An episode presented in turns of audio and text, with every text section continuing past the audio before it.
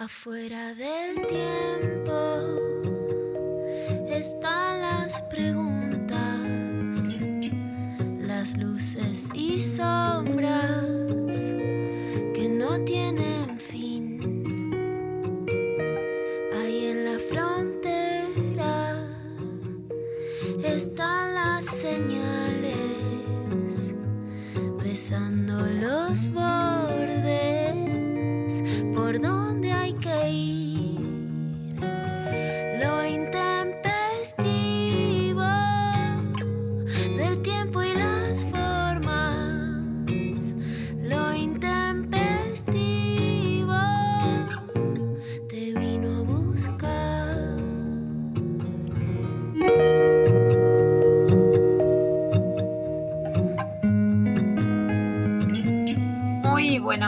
Hola Mari, ¿cómo estás?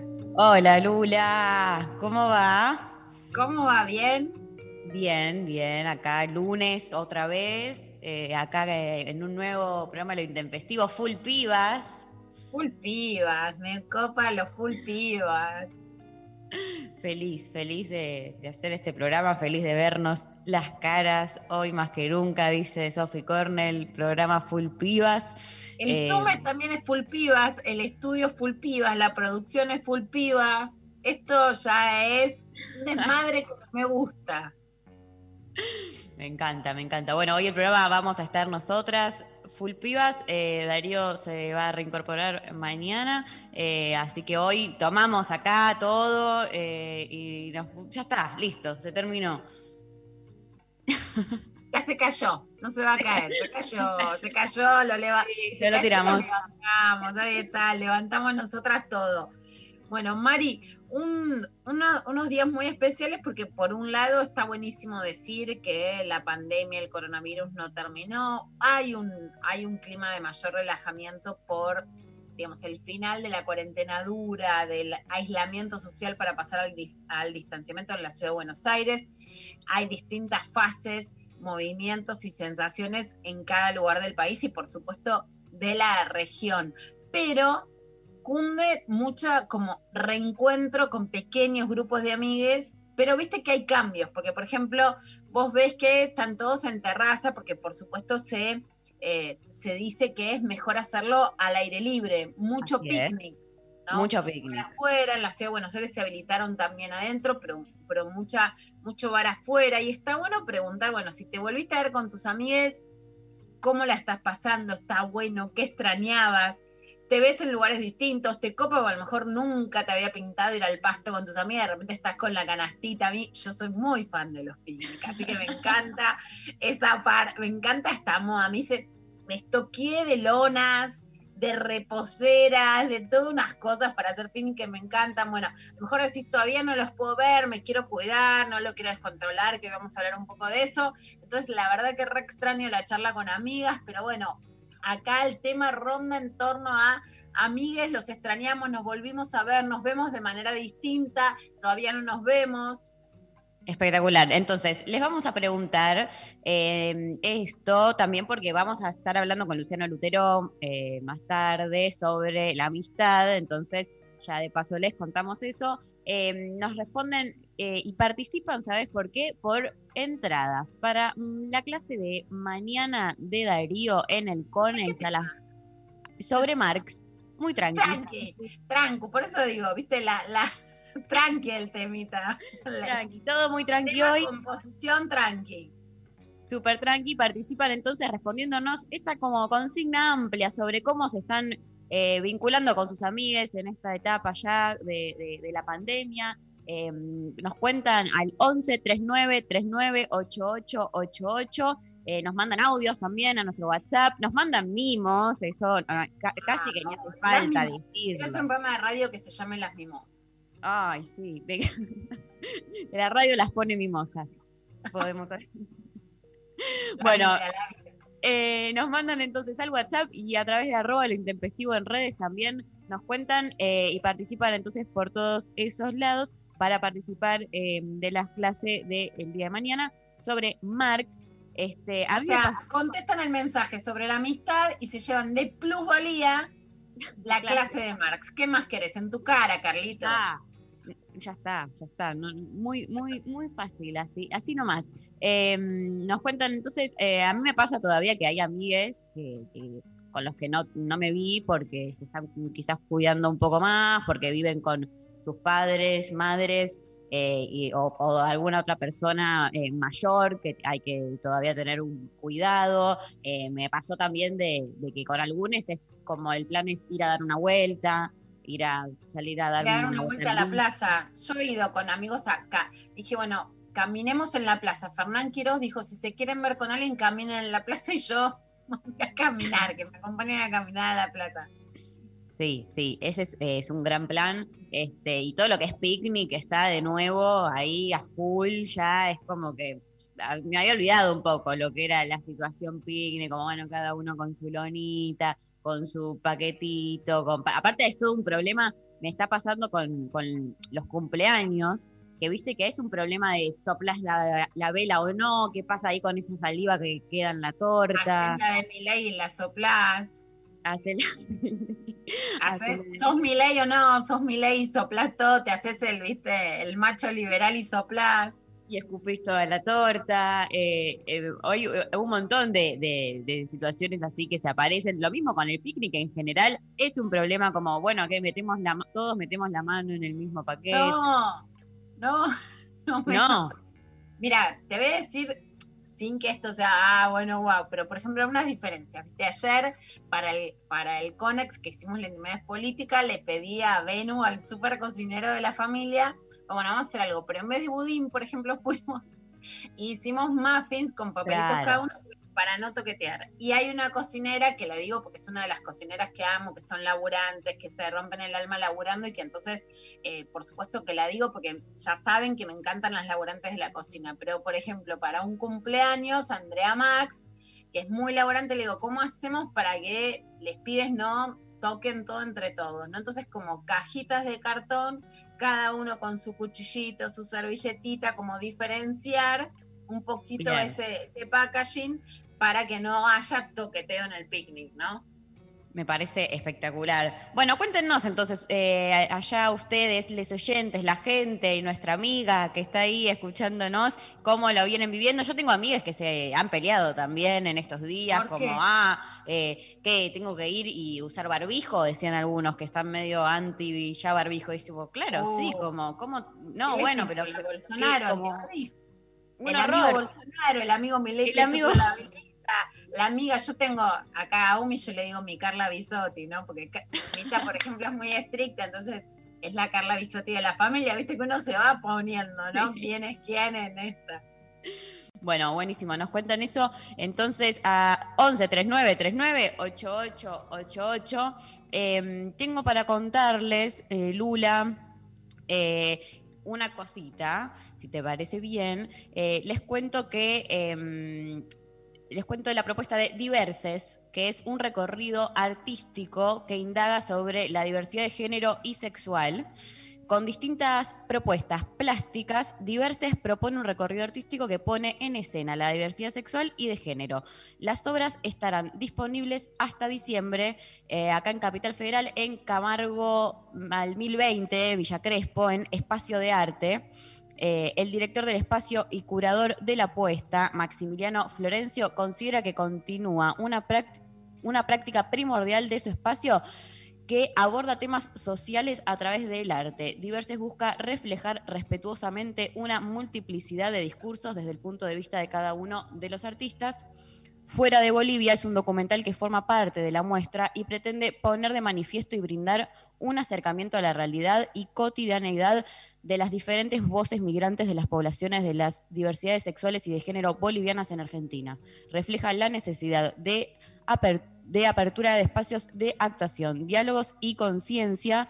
Esto sostiene el artista Andrés Mayo, que asegura que la temática de género todavía está invisibilizada en Bolivia. Por su parte, la artista Lucrecia Águila, Agulla, perdón, autora de tres obras en la muestra, apuesta a debatir sobre los travesticidios, la violencia de género y femicidios, entre otros temas que reflejan las desigualdades de género y sexuales en la apuesta colectiva desde su arte refleja una compulsión de necesidad expresiva porque la misión del arte ni puede ser despolitizada ni ajena a lo que sucede con los prejuicios sobre los que son diferentes. La injusticia se mantiene, expresa Lucrecia.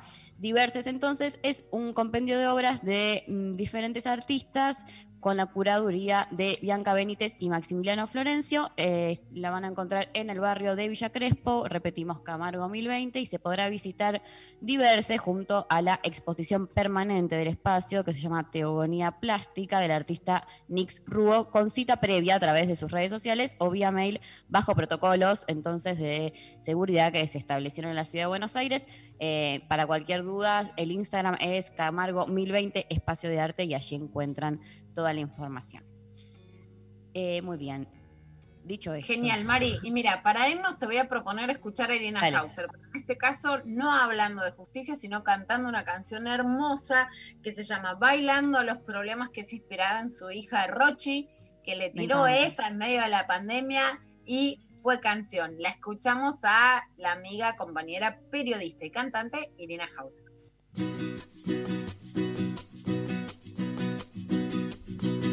Te digo, me dices qué malo que hiciste esta vez, ni te me acerques, por favor.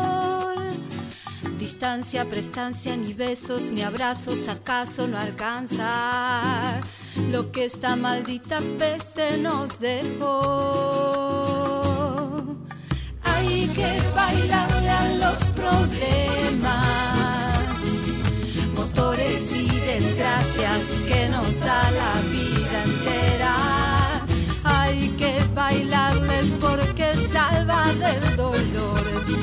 Aunque grites o te enojes, siempre será lo mejor.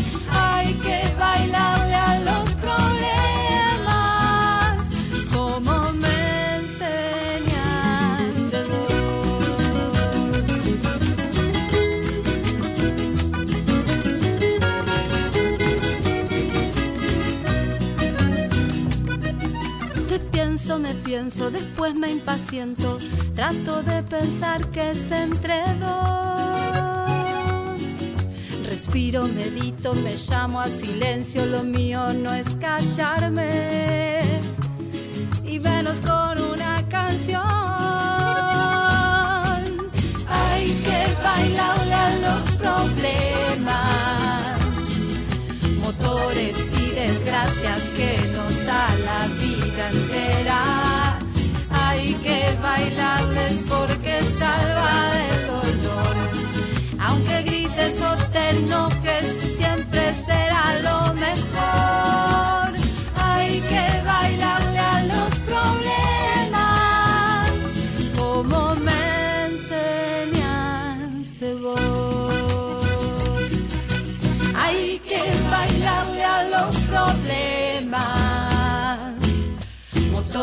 Y desgracias que nos da la vida entera. Hay que bailarles porque salva del dolor. Aunque grites o te enojes, siempre será lo mejor. Hay que bailarle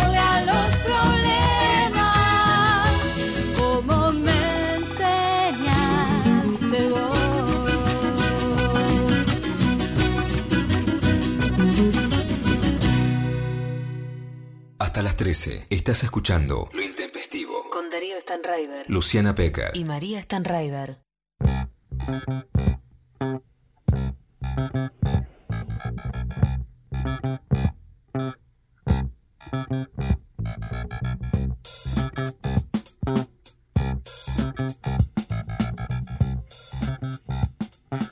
Bueno, Seguimos en lo intempestivo con, viste, se afloja un poco el, el aislamiento, vuelven los mosquitos. Ojo con el dengue, ¿no? Hay que tener mucho cuidado. Yo también estoy ya, una sale ya con un botiquín, ¿no? Alcohol en gel, protector. Hace falta vitamina D, pero ojo con el cáncer de piel, que venga el calorcito, pero vienen los mosquitos. No, aparte, Lula, viste que entre el alcohol en gel, el protector y el off, el- la piel se te transforma como una capa, viste, de, de no sé, que un asco que te tocas y mejor que ni sentirlo, te digo.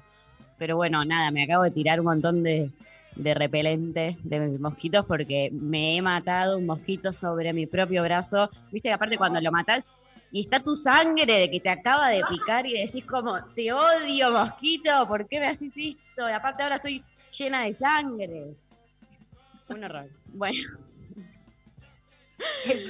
Ay, Dios, Dios. esto bueno, es un asco. A ver cómo viene la onda con les amigas. Les pedimos que nos manden audios. Está Lali, es más flexible que Pablo. Hoy es un día, el día de Full Pibas es un poquito más relajado, pero un poco. A ver qué dice Lali, no tan relajado. Un poquito, pero manden audios. Full Pibas. Nos mandan, nos mandan eh, audios al 11 39 39 88 88. Te cuento lo que nos fue llegando por WhatsApp. Buen día, Intempes. Yo me junté con mis amigas el sábado por primera vez y me pareció rarísimo al principio, pero después fue como si no hubiese pasado el tiempo. Ah, eso está bueno, ¿viste? Si es como, ¿y vos quién eras? O a- al segundo estás chusmeando como si nunca hubieras estado, hubieras cerrado la puerta de tu casa. Total, total, me, me- me ha pasado también. Eh, buen día, Intempestives. El sábado pintó la juntada con amigues después de mucho. Tomamos unos vinos y en un momento se dio una discusión por equivocación de vasos. Y no porque le daba asco, sino porque se estaba cuidando. Y fue como, dale, amigo, estamos fumando del mismo churro todos y te molesta el vaso. Saludos. Bueno, yo ahí me pongo en madre controladora, ahí me pongo en la, en la Carla Bisotti del pueblo. No, no es cuestión de descontrolarla. Yo te digo la que voy a hacer, ya encargué, Sí. Disculpame, ya el fin de semana mi investigación de mercado con mi hermana Daniela fue quién hace stickers. Porque vi lo del casamiento de Juana de Repeto, las historias, me encantó. Y cada vaso decía, este es el vaso de. Y ya mandé a hacerme mis propios stickers que conseguí quien en Instagram hace los stickers. Vino, birra, este es de María, no, no da chuponearnos todo, chicos, no se fue el coronavirus, ¿qué quieren que les diga? ¿Que les festeje? No, obvio, pero bueno, esta, esta gente acá que comparte el mismo churro y después eh, no, No, se mano los dura, vasos. eh, relájate, ya fue. Te va a agarrar Daniel Feyerten, viste que es el sociólogo, lo estoy leyendo como loca, que salió ahí en página, ayer en tiempo, ayer tuiteando, que no creyamos que, que- que el coronavirus se terminó para poder seguir viéndonos con amigues, qué sé yo, llegó la, llegó la, llegó la madre Pecker, ¿qué querés que te diga? Compremos stickers de, de churro, no sé qué querés que te diga. Sticker para todos, entonces. Sticker para, para todos. Está bueno eh, aplicar esa. eh, así ya no hay, no hay chance de equivocarse, pero bueno, hay que, hay que tener. Sí, si no se arma, ganas. por ejemplo, yo soy, o sea, soy team cajita con cubiertos propios, stickers para los vasitos. Me encanta, me encanta ese nivel de organización. A ver, eh, Lali, eh, un audio. Buen día, full pibas. Eh, buen lunes para todos y todas. Eh, estoy ansioso a ver qué nos depara para hasta la una con, la- con las pibas ahí, vámonos más. Eh, buen programa. Eh, bueno, me pasó que nos volvimos a encontrar acá hace dos semanas con, al- con- con algunos amigos, amigas, que hacía bastante no nos veíamos, pero ac- acá en Mendoza, si bien la cosa está más flexibilizada hace un ratito atrás, pero nos volvimos a ver y la verdad que sí, no, me- esta pandemia, esta cuarentena me ha vuelto mucho más amigos de, mucho más mm, amigos de- de- del parque, del verde, de- del camping, de, de- de- de todo, del picnic. Así que nada, bueno, me ha, me ha- me ha modificado eso y este nuevo encuentro creo que van a haber muchos más así de aquí en más. Un abrazo para todos y todas. Gracias, Bueno, me tocó el final para todas y todas. Mendoza Sí. para hacer picnic. Oh, Yo iba a hacer picnic con Anita Negri cuando fue a la Feria del Libro de Mendoza comprando, pero unos alfajores que eran una delicia a la vera de un río, pero ¿sabes cómo te la, cómo te la picniqueo en Mendoza, no? En el oh, Trevillo, bueno, una delicia para picnear el Mendoza. Por favor, qué, qué hermoso. Bueno, un saludo a- al oyente, qué lindo poder estar entonces piquiniqueando por, por esos pagos. Eh, pensé que en un momento cuando dijo me hizo más amigo de, y dijo de lo verde, bla, bla, bla, pensé que iba a decir como me hizo más amigo, porque a mí me pasó algo, que es que a mí no sé si nos pasó a todos, pero como que hubo una cosa de una reconfiguración un poco de los círculos eh, en pandemia y yo siento que como que a ver, me, me- me- estoy mucho más cercana de los que ya era más cercana, pero como que se armó algo ahí mucho más fuerte, que es como, ah, en la pandemia la verdad es que en estos, en estos meses me di cuenta que realmente con los que mantuve cierto contacto diario o, o como bastante fluido, eh, fueron muy pocos, fueron pocos y hubieron otras personas que, Opa, bueno, todo bien, pero Limpieza a lo, a lo maricondo, pero de amigos, y a la Sí. vez que las que están, las que se quedaron son como los de fierro, los que valen. total, me pasó un poco eso, quizás no a todos, pero, y me gustó, un poco, ¿qué te voy a decir? Como, y un poco me gustó saber como, bueno, este es el núcleo fuerte y el resto está todo bien, pero Núcleo fuerte, muy político, me encanta. La rosca, la rosca. la mesa- chica, la mesa chica de, mesa de- chica, de mi vida. la mesa chica, el picnic chico, el picnic chico.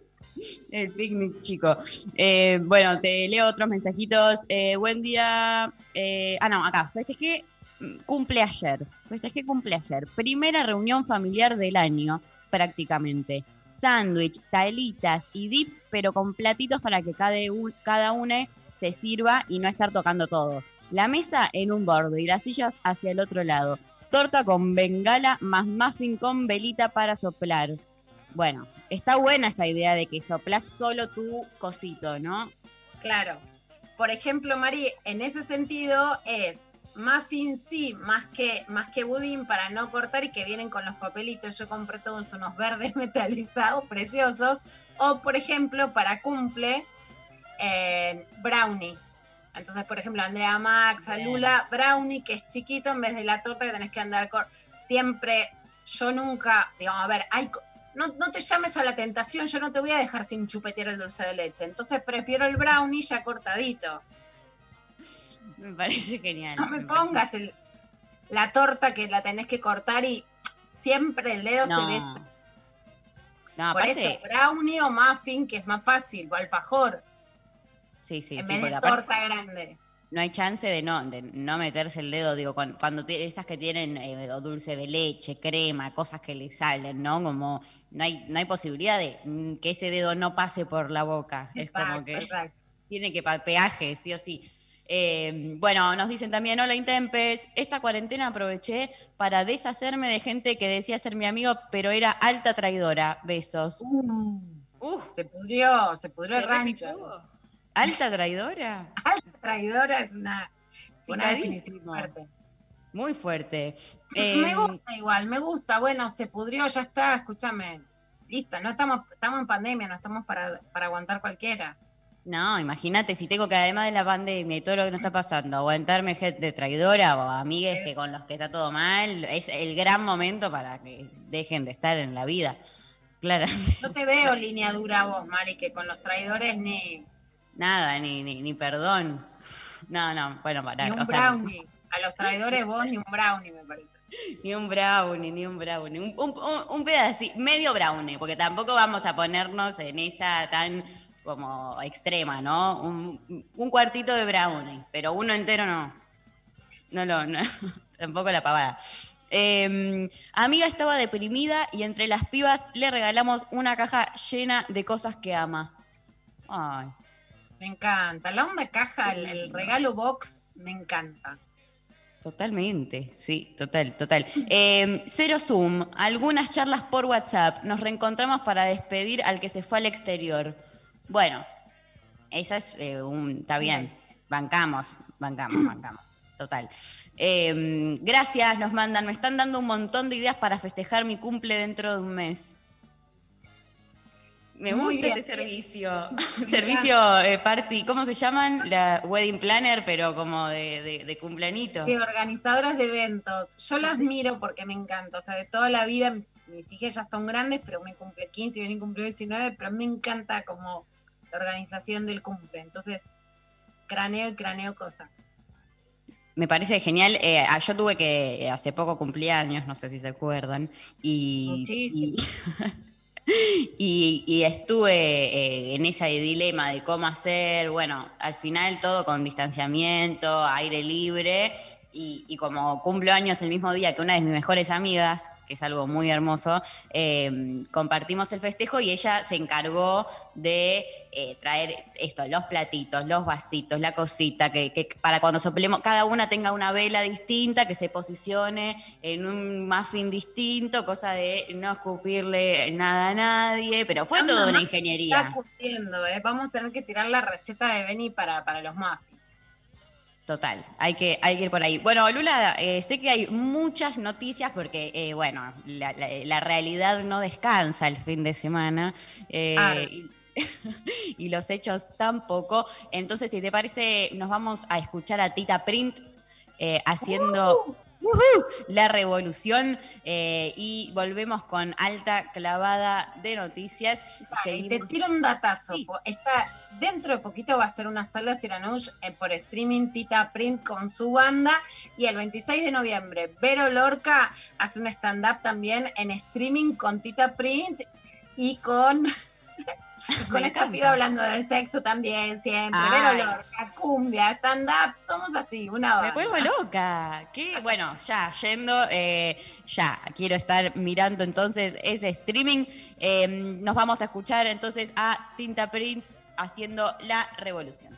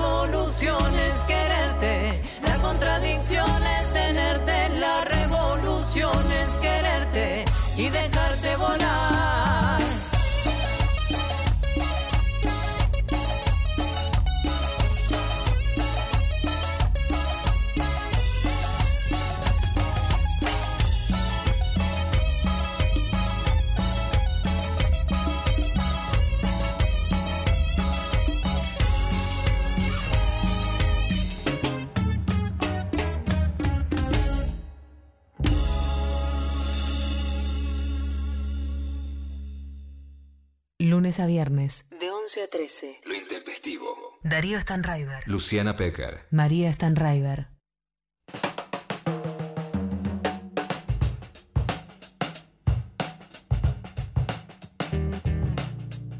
Volvemos al aire en lo intempestivo y vamos con las noticias. Vamos a hacer dos bloques de clavada de noticias porque tenemos muchísima, pero muchísima información para analizar. Bueno, el presidente Alberto Fernández en una semana muy, pero muy movida, no se sabe con precisión, porque Vilma Ibarra anunció que en noviembre se manda el proyecto de aborto legal, seguro y gratuito. No saben el programón que hicimos ayer con Mariana Carvajal en Ciudad Cultural Conex con muchísima data. Pero una de las presunciones es que el 17 de noviembre, estamos a un paso, se manda el proyecto de la contribución a las grandes fortunas y el proyecto de interrupción voluntaria del embarazo juntos. Un gran martes verde que se viene y además es como, bueno, van a protestar, protesten por todo. ¿no? Como Claro, se vuelve- juntemos todo. juntemos todos, si quieren protestar que vayan para un lado, para el otro que vayan para todos lados, se junta todo y se toma de nuevo la iniciativa parlamentaria. Así que estamos a un pasito, pero el presidente Alberto Fernández dijo esto en el anuncio de obras de infraestructura ferroviaria para Merlo, Morón y Moreno, que es algo muy importante porque las políticas ferroviarias son políticas de desarrollo nacional y no de dejar, como hablábamos con Flor Halfon la semana pasada, que las, vías de los trenes que son tan importantes puedan eh, caer en desuso, que no haya infraestructura, que no haya presupuesto para justamente los trenes. Esto decía Alberto en este anuncio.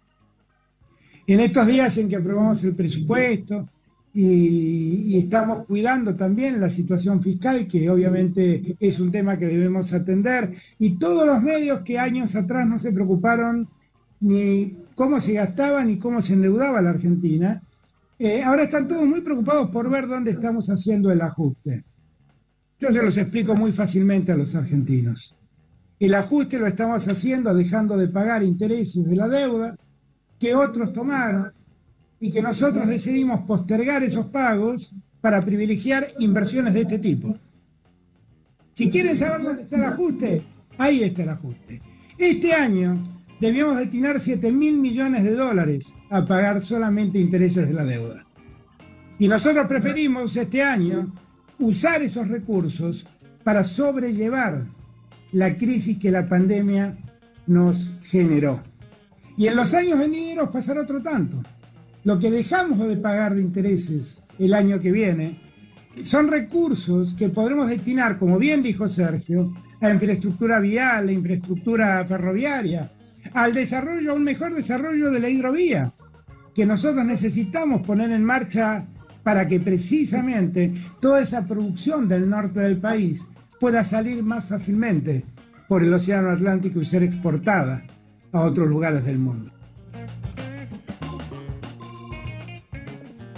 Bueno, esto decía Alberto Fernández en relación a los intereses de la deuda y a la negociación con el FMI. Por otro lado, por supuesto que se anunció que no va a haber un cuarto IFE, ingreso federal de emergencia, que fue el gran paliativo social, ¿no? Para trabajadores monotributistas, para desocupados, para trabajadoras de casas particulares, etcétera, y entonces se viene un desafío económico muy fuerte porque no vas a tener ese respaldo social, pero, pero la economía tiene que estar reactivada para que ese, eh, para que ese paliativo no esté. Así que se viene un desafío difícil. Por un lado, en los medios de comunicación del establishment hay una embestida absoluta contra el aporte solidario de las grandes fortunas. Pero cuando parecía que ya estaba parado, perdido, dejado de lado, carpeteado, parece que vuelve. Uno de los autores de la iniciativa es el diputado Carlos Heller y le decía esto a la Nación. La semana que viene, según lo han dispuesto las autoridades de la Cámara, está puesto en el orden del día de la sesión que se va a realizar el día martes para que se trate el dictamen que ya fue emitido por la Comisión de Presupuesto con la cantidad de votos eh, positivos suficientes, lo que habilita a su tratamiento en el, en el recinto. No, porque yo he escuchado cada cosa. Yo hablé con el presidente de esto dos o tres veces, siempre me llamó él para preguntarme qué pasaba que estaba demorado. Sí. Con el ministro de Economía, otro tanto.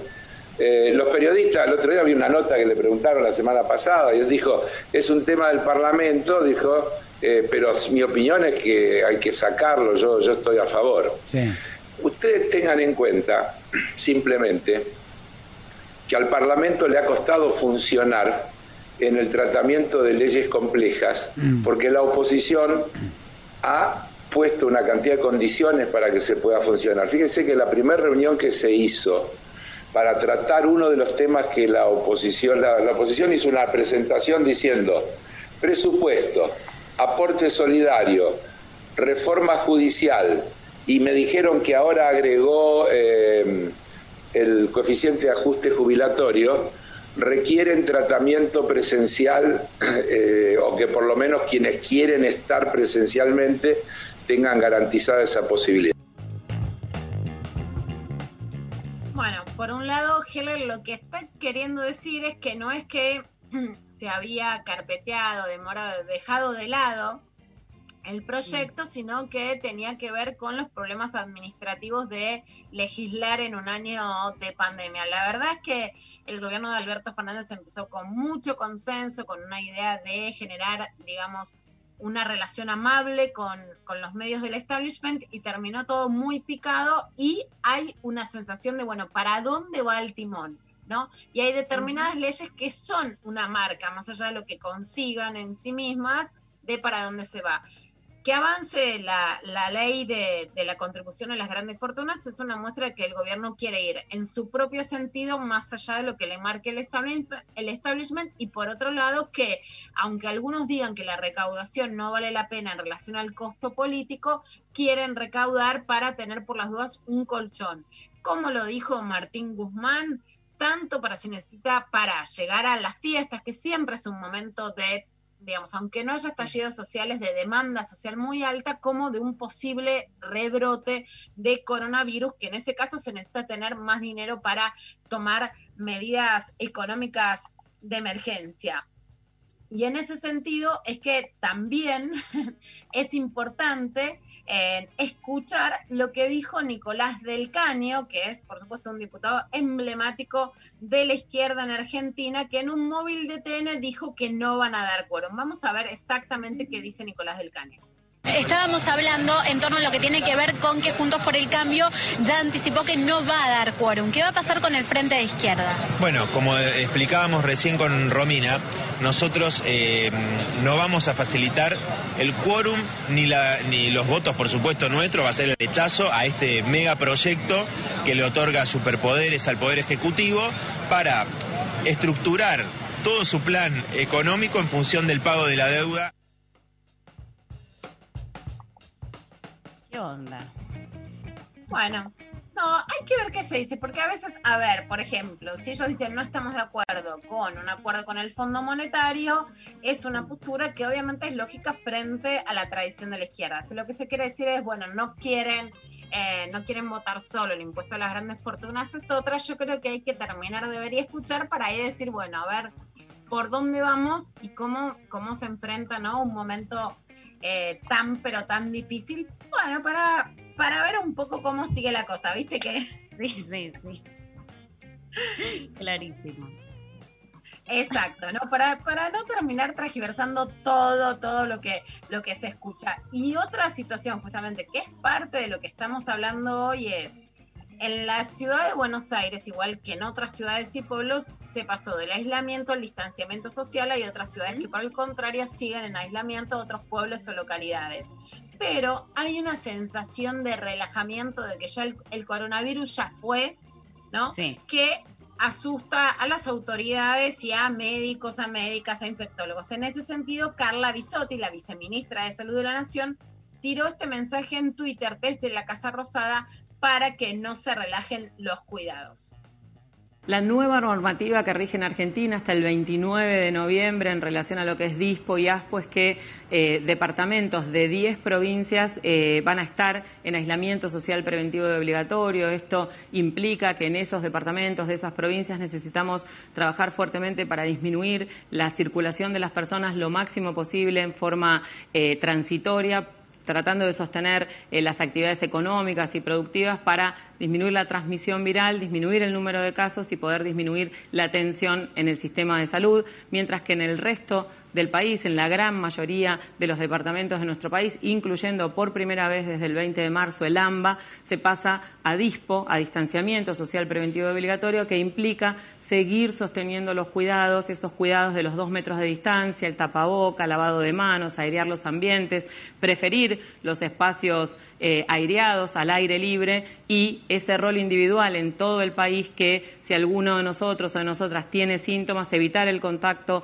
con otras personas, consultar inmediatamente, si somos contacto estrecho de algún caso confirmado, hacer ese aislamiento y focalizarnos en intentar no constituir la definición de contacto estrecho eh, para poder realmente tener ese impacto en disminuir la transmisión, disminuir el número de casos y poder disminuir la tensión del sistema de salud. La realidad es que estamos trabajando fuertemente eh, en este momento por primera vez con una tendencia al descenso de los casos y estas medidas de cuidado tienen un rol cada vez más importante. Tenemos que seguir cuidándonos. Este era el mensaje de Carla Bisotti y me pareció muy interesante un hilo de ayer en Twitter, hoy le hacen una entrevista en página 12 a Daniel Feyerstein. La verdad es que Daniel Feyerstein es doctor en ciencias sociales, investigador del CONICET, profesor en la UNTREF y en la UBA sobre genocidio, pero se convirtió en un referente para pensar la pandemia. Él tuiteó ayer, la sensación al coronavirus ya fue, y la relajación que se sigue de ello es lo único que nos falta para seguir acumulando muertes y escalando lugares a nivel internacional, ¿no? Y él explicaba esto. Después de una subida eterna de casos e irradiación en todo el país durante siete meses, por primera vez se observa una reducción bastante general, aunque no responda a ninguna política exitosa. O sea, no es que están bajando porque hubo Claro. algo que lo generó. Hay distintas interpretaciones sobre por qué han comenzado a bajar los casos, pero la más convincente, le parece a Daniel Fersten, es la de Roberto Echenique, un, químico argentino, que eh, lo que dice básicamente es que los que circulan sin cuidados, que los podemos denominar los anticuarentenas, son siempre los mismos. Entonces, que entre los más anticuarentenas sí puede ser que se haya generado un pequeño efecto rebaño, pero eh, que justamente lo más peligroso es que ahora están saliendo quienes más se cuidaron, ¿no? Y que entonces ahí se producen como, como una superposición de capas de población. ¿no? Pero que esta baja de casos en el tiempo solo se sostendría sobre la base de dos supuestos, que la inmunidad que deja el virus sea permanente y que los que se venían cuidando se sigan cuidando, ¿no? Y que la segunda ola europea parece demostrar que la inmunidad que deja el virus no se sostiene mucho en el tiempo, por lo que hay que tener cuidado, salteando un poco lo que decía eh, el, el- el hilo de Twitter, que la gravedad del coronavirus ya fue, de esa sensación que hay ahora, es que los que se venían cuidando sientan que dichos cuidados ya no son necesarios porque los números bajan y con muchos casos aún activos comienzan a descuidarse, arrojando los susceptibles que faltan a la maquinaria de contagios. Así que esta es la observación de Daniel Feyerstein que me parece para tener en cuenta, por lo menos para sí, tomar, como decía Carla, eh, verse más que nada al aire libre, la verdad es que hay diferencias, si es adentro de algún lugar que siempre haya circulación, tapabocas, distancia social, estas pequeñas medidas que estábamos hablando, pero no relajarse del todo. Y vamos a escuchar a Jorge Ferraresi, el ex intendente de Avellaneda, es tomado como, como un hombre, digamos, Carrió dijo, es un desastre, es el mal, por otro lado es tomado como un muy buen gestor, también hay notas que dicen Juan Grabois le va a marcar la cancha, pero se fue María Eugenia Bielsa, él asumió como ministro de Hábitat y Vivienda con el tema de la toma de tierras en auge, en un momento además donde la pandemia, quédate en casa, ¿en qué casa? Para gran parte de la población, esto decía Jorge Ferraresi cuando asumió su función. Hemos determinado a partir de mañana trabajar en el Ministerio de Hábitat y Desarrollo urbano y bueno, delineando las primeras cuestiones. Ya lo hablamos con María Eugenia, mañana vamos a tener una reunión para intercambiar ideas y bueno, y agradecerle la gran tarea que ha hecho de hacer un ministerio de una política que no existía, como fue en los últimos cuatro años de gobierno anterior la política de vivienda. La verdad, bueno, empezamos de un nivel alto, de un compromiso de trabajar en lo productivo, en reactivar a partir de la obra pública de la vivienda la Argentina que necesitamos. Primero terminar este año y bueno, ya lanzar fundamentalmente el año próximo con una dinámica más importante, con un presupuesto mucho más importante que el de este año, como corresponde, para que ella me transfiera la experiencia que tiene, el conocimiento, los compromisos, las cosas que se están ejecutando a través de, de su ministerio y bueno, y ya mañana será mi responsabilidad. Santiago Maggiotti, que es intendente de Navarro, me va a acompañar en la Secretaría de Hábitat y ya estamos determinando quién va a ser el resto de los funcionarios que van a estar acompañándonos. Bueno, esto decía con un, con un gran desafío también, con, con gente que juega en contra y por otro lado con la importancia de hacer una buena gestión en vivienda en tiempos de reclamo y de una pandemia que no termina con el tema de las tomas también muy en agenda y con la necesidad de que el presupuesto que hay se use y se use bien para resolver la necesidad de vivienda. Terminamos esta primera partecita y después volvemos con un par de noticias más, pero después de un par de recreos. Me parece genial, Lula. Eh, de paso, aprovecho y, les cuento, lo nombramos eh, el viernes, me, parece que este viernes 20 que viene, eh, 20 de noviembre, se va a realizar eh, una nueva edición del Festival Juntas, que esta vez eh, va a ser a través eh, de streaming, lo van a transmitir desde varios lugares de la ciudad capital. Eh, bueno, las eh, entradas están en fanaccess.com.ar y lo particular es que la radio va a estar también transmitiendo el festival. El Festival Juntas se propone visibilizar el talento femenino, brindándole a las mujeres un lugar exclusivo, pero no excluyente, de expresión como artistas, productoras, emprendedoras y creadoras que desafían los límites, los sesgos y los prejuicios. Así que bueno, esta segunda edición, pero primera online del Festival Juntas, eh, se va a desarrollar este 20 de noviembre como homenaje al primer aniversario de la sanción de la ley de cupo femenino y, y acceso de artistas. Encuentran toda la data ahí por las redes y mm, nos vamos a escuchar un tema. ¿Te parece bien? Dale. Hacemos un recreo. La escuchamos a Marilina Bertoldi, Lau, ¿te parece? Mi, que la hagamos, ¿qué te voy a decir? Es como que tiene mi corazón completo así. Eh, la escuchamos a Marilina haciendo la casa de A y volvemos con más lo intempestivo.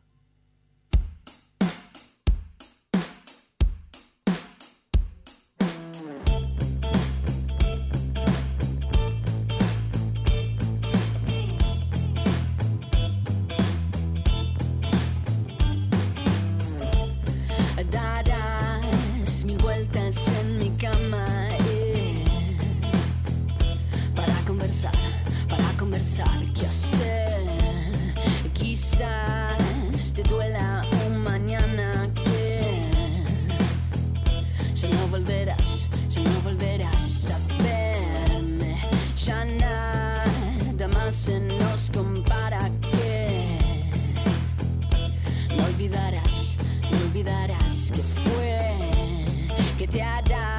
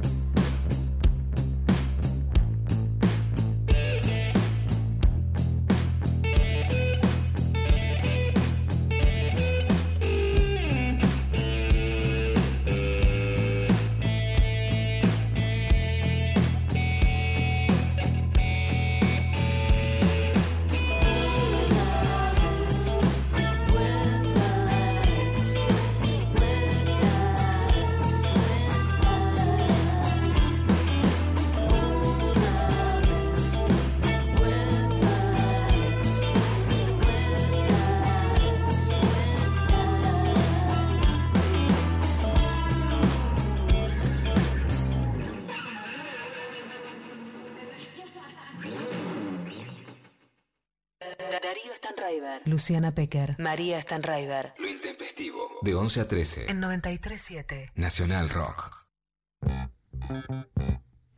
Muy bien. Eh, Mensajitos que estuvieron llegando. Entonces, por ejemplo, a través de Instagram, Gonza nos dice: Con amigos, con amigues, armamos grupo de lectura por Meet para debatir cada uno con su mate o porrón. Qué lindo. Me encanta eso. ¿Y qué están leyendo? A mí, por ejemplo, en el, en el centro de estudiantes estoy orgullosa de, de UMI, que están haciendo un montón de charlas. Estuvo Darío, que le agradecemos tanto, el 16 de septiembre. No lo tenemos, pero lo le agradecemos, lo queremos, Sí. estamos siempre ahí. Bueno, estuvo estuvo Estefania Pozo, estuvo, mira, Dolores Fonsi con las pibas, pero hay mucho grupo, ¿no? Que es leer juntas y eso está buenísimo. Está buenísimo, está buenísimo. Acá nos mandan también por Instagram. Retomé el vínculo con amigas de la primaria que tenía súper colgadas. Mira. Mira vos, que está, está bueno también esa variable no tan eh, chota como la que tiré yo de sacar a todos los amigues a la mierda, sino de incorporar los viejos. No, que fluya la positividad, ¿viste? Total. A ver, eh, Lau, ¿algún audio? Hola, intempestivas de hoy. Qué lindos los programas femeninos, me encantan.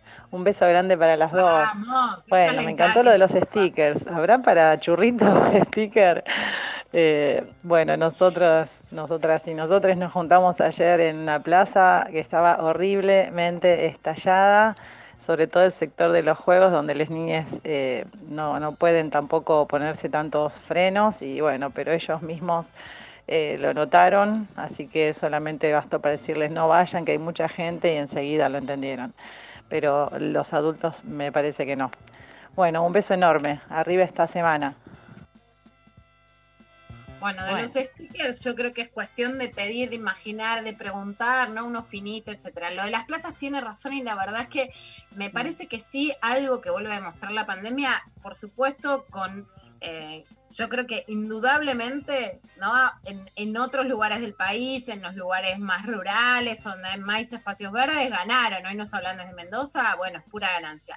En las grandes ciudades y en la ciudad de Buenos Aires con pocos espacios verdes, esto estalla, o sea, las plazas estallan, los bares han puesto mesas en las propias plazas, hay clases de, hay debates porque hay clases de gimnasia al aire libre. A mí, por ejemplo, me gusta la modalidad, pero es cierto que copan el espacio público, a mí me, me copa ir a hacer gimnasia en la plaza, pero claramente ha quedado demostrado que hay poco espacio público, ¿no? Muy poco espacio verde, mucha diferencia además entre norte y sur, entre las zonas más ricas y las de las clases medias y bajas. Sí creo que no es un momento para que se privatice lo poco que queda, realmente creo que hay que expandir los espacios verdes y mucho más si vos estás diciendo vayan a los espacios verdes, hay que hacerlo y por supuesto los adultos en la zona de juego de los niños, más allá de reclamar más espacios verdes, manejar No. un poco la cosa, ¿no? Sí, total, total, total. Eh, nos manda Luna, eh, con mis amigas nos reencontramos para hacer zumba en la plaza. Doble Ah, felicidad. Yo voy, a mí me decían, yo soy la que te baila zumba con el culo así de, de- de mis diámetros que son de hipopótamo.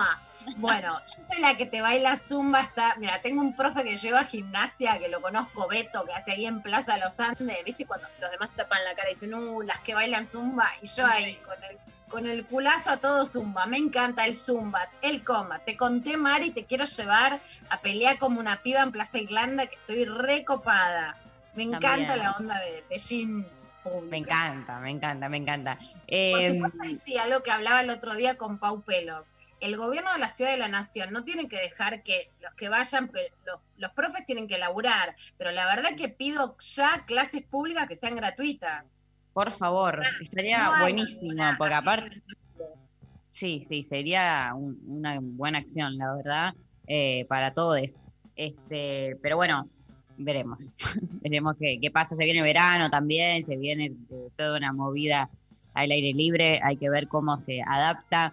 Acá eh, nos manda Marco, dice, amigo, lo dejaron en pandemia, armamos un Zoom para levantarle el ánimo, pero salió mal, todos peleados. La peor, el peor final. Lo que me gustaría saber es si vamos, le- esto se lo pregunta a Sofi Cornell, que la, la engancho morfando, así que es un momento de respeto. Me encanta la gente. una manzana. Una manzana. Yo dije, Sofi tiene el siempre tan prolija, ¿viste? Lali, una banana, ¿no? Yo ahí dije, ok, la voy a seguir una banana. Hasta ahí llegué. Una manzana, Sofi. Yo me clavé unas- unos alfajores de Lula que no te digo. Sofi, no te descarrila un pelo. Bueno, Sofi, ¿qué criterio se va a utilizar para el sorteo de hoy? Porque vamos a utilizar el mismo criterio de siempre, un criterio marxista. ¿Cuál sería el, el criterio marxista? A ver, por ejemplo, ¿no? El criterio marxista es bancar al amigo que está en la mala, ¿no? Es el que comparte el. ¿qué- ¿Cuál es el criterio marxista? El que comparte el churro, el- la que va y hace zumba. ¿Qué, co- ¿Qué concepto marxista vamos a utilizar para dar las- los pases a la clase de Darío sobre Marx? Hay que, hay que ver qué, qué dice Escoltore, ¿no? Al respecto. no lo veo muy. Hoy no es escoltor, hoy es pulpivas, hoy es Rosa. Luxemburgo. La cambiamos, la destinilizamos y la ponemos en 1917. Rosa, hoy es nuestra Rosa. Me encanta, me encanta. Eh, Nati nos dice, nos mudamos juntas a, pa- a pes- a pasar la pandemia en colectivo, la mejor decisión. Ay, qué qué lindo. Eso También me gusta eso. Rosa, esta está buena. Rosa, Rosita Luxemburgo. Esa, Rosita, me gusta Rosita. Esa es colectiva, socialista, una amistad. De copa. Eh, Anaí nos dice, en pandemia me reconcilié con dos personas que no hablaba hace dos años. Bueno. Amor mirá- y paz. Amor y paz, muy bien. A ver, eh, otro audio, Lau. Buenas chicas, ¿cómo andan? Buen lunes y espero que anden muy muy bien. Eh, yo ayer me junté a cenar con unos amigues para despedir a un amigo que ahora el miércoles se va a Estados Unidos. Eh, eh, se va porque él es peleador de MMA y se va a probar suerte allá. Él ya tuvo corona. Igualmente, obviamente todos comimos en un lugar abierto, separados. Y el único permitido que me di fue darle un abrazo de despedida, porque no, no sé cuándo lo voy a volver a ver. Está bien, ¿qué te voy a decir? Ay, no Avalado. Yo con el afecto soy jodida, no, no me puedo poner. Me encantó lo. Viste que antes era el que tenía coronavirus era el estigmatizado, ahora es el que tuvo coronavirus, es como el está, él está desinfectado. El sobreviviente. El estigma, ¿viste? Me encanta. Eh, me, me nos dicen acá, Des, nos dice, me replanteé muchas amistades, demasiados covidiotas haciendo vida normal. Me encanta el término, covidiotas. De copa, estoy en esto, estoy en esto. Después eh, nos dice también por Instagram, nos mandan, gracias a la cuarentena, caí que prácticamente todos mis amigues son una manga de ignorantes individualistas. Bueno, La revolución del 17, ahí también, Rosa, ahí hay una crítica, pero me gusta. Yo creo que es un martillo, no el martillo de Nietzsche, sino el martillo revolucionario, ¿no? Perfecto. Sputnik. Sí, Yo creo que hoy es la, la amistad de Sputnik, ¿no? Entre Marx y la amistad. Hola, Intempestives, nos mandan por eh, WhatsApp. Hermosas María y Lu. Bu, Darío que faltó la clase. Bueno, con mis amigues dice. Tiene permiso no- médico, tiene permiso médico. Mirá cómo está, sale está- tiene el certificado. Ahí está. certificado de, de salud. Lo presentó, lo presentó, está exento. Eh, con mis amigas nos dice, nos encontramos en la plaza, pero tratamos de buscar horarios y días que no estallen, como por ejemplo los domingos a las 4 de la tarde. Bueno, esto es una buena, es una buena idea, porque en general es, hay horarios pico, ¿no? Como de, de las plazas. Está bueno el evitar. horario pico de plaza, ¿viste? Pasamos el horario pico del 60, el horario pico de plaza. Ahora, para mí, domingo a las 4 de la tarde es pico. Ha Sí, claro, como lo, lo dio como ejemplo Ah, de. lo evitó, lo evitó el domingo Lo a las evitó, 4. lo evitó. Bueno, Lula, eh, está Luciano Lutero eh, para hacer su columna, así que eh, vamos a escuchar un tema mientras entra Luciano. Eh, la escuchamos a Zoe Gotuso, Lau, ¿te parece bien? Eh, Zoe Gotuso haciendo cuarto creciente que se viene Luciano Lutero para hablar de la amistad en lo intempestivo.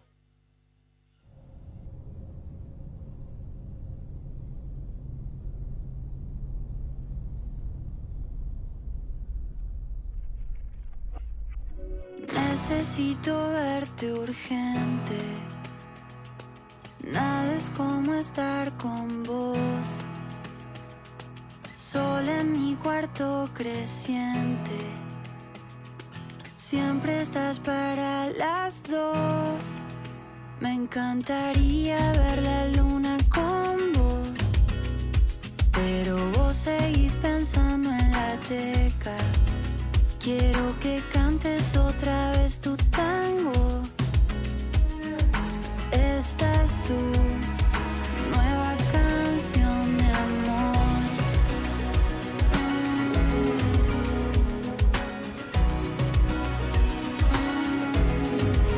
La foto que mandaste no está mal. Es divertido estar fuera de foco. Al mediodía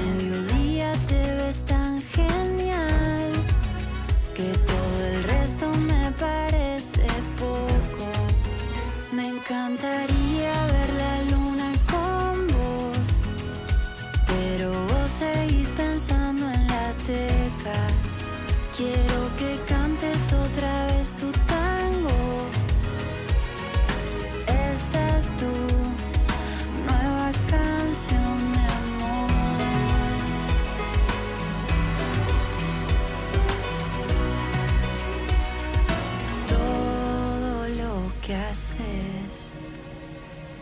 se prende fuego en mí, se prende fuego.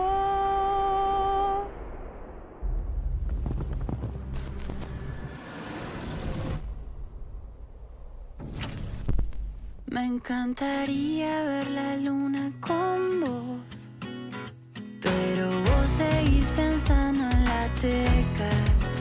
Quiero que otra vez tu tango.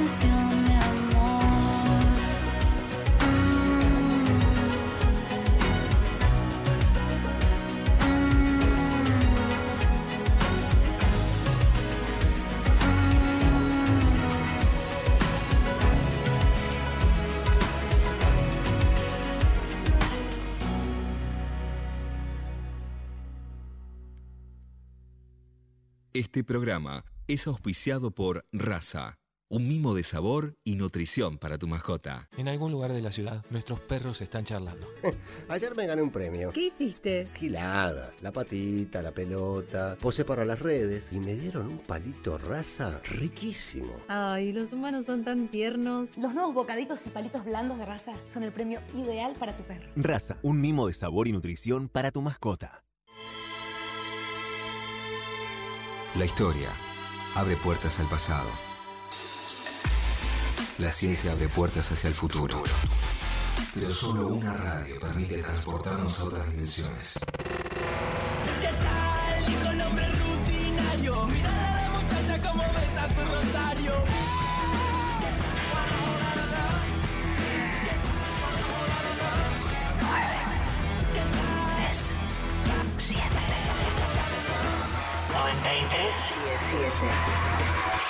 Nacional Rock. Lo intempestivo. Lo intempestivo. Hasta las 13.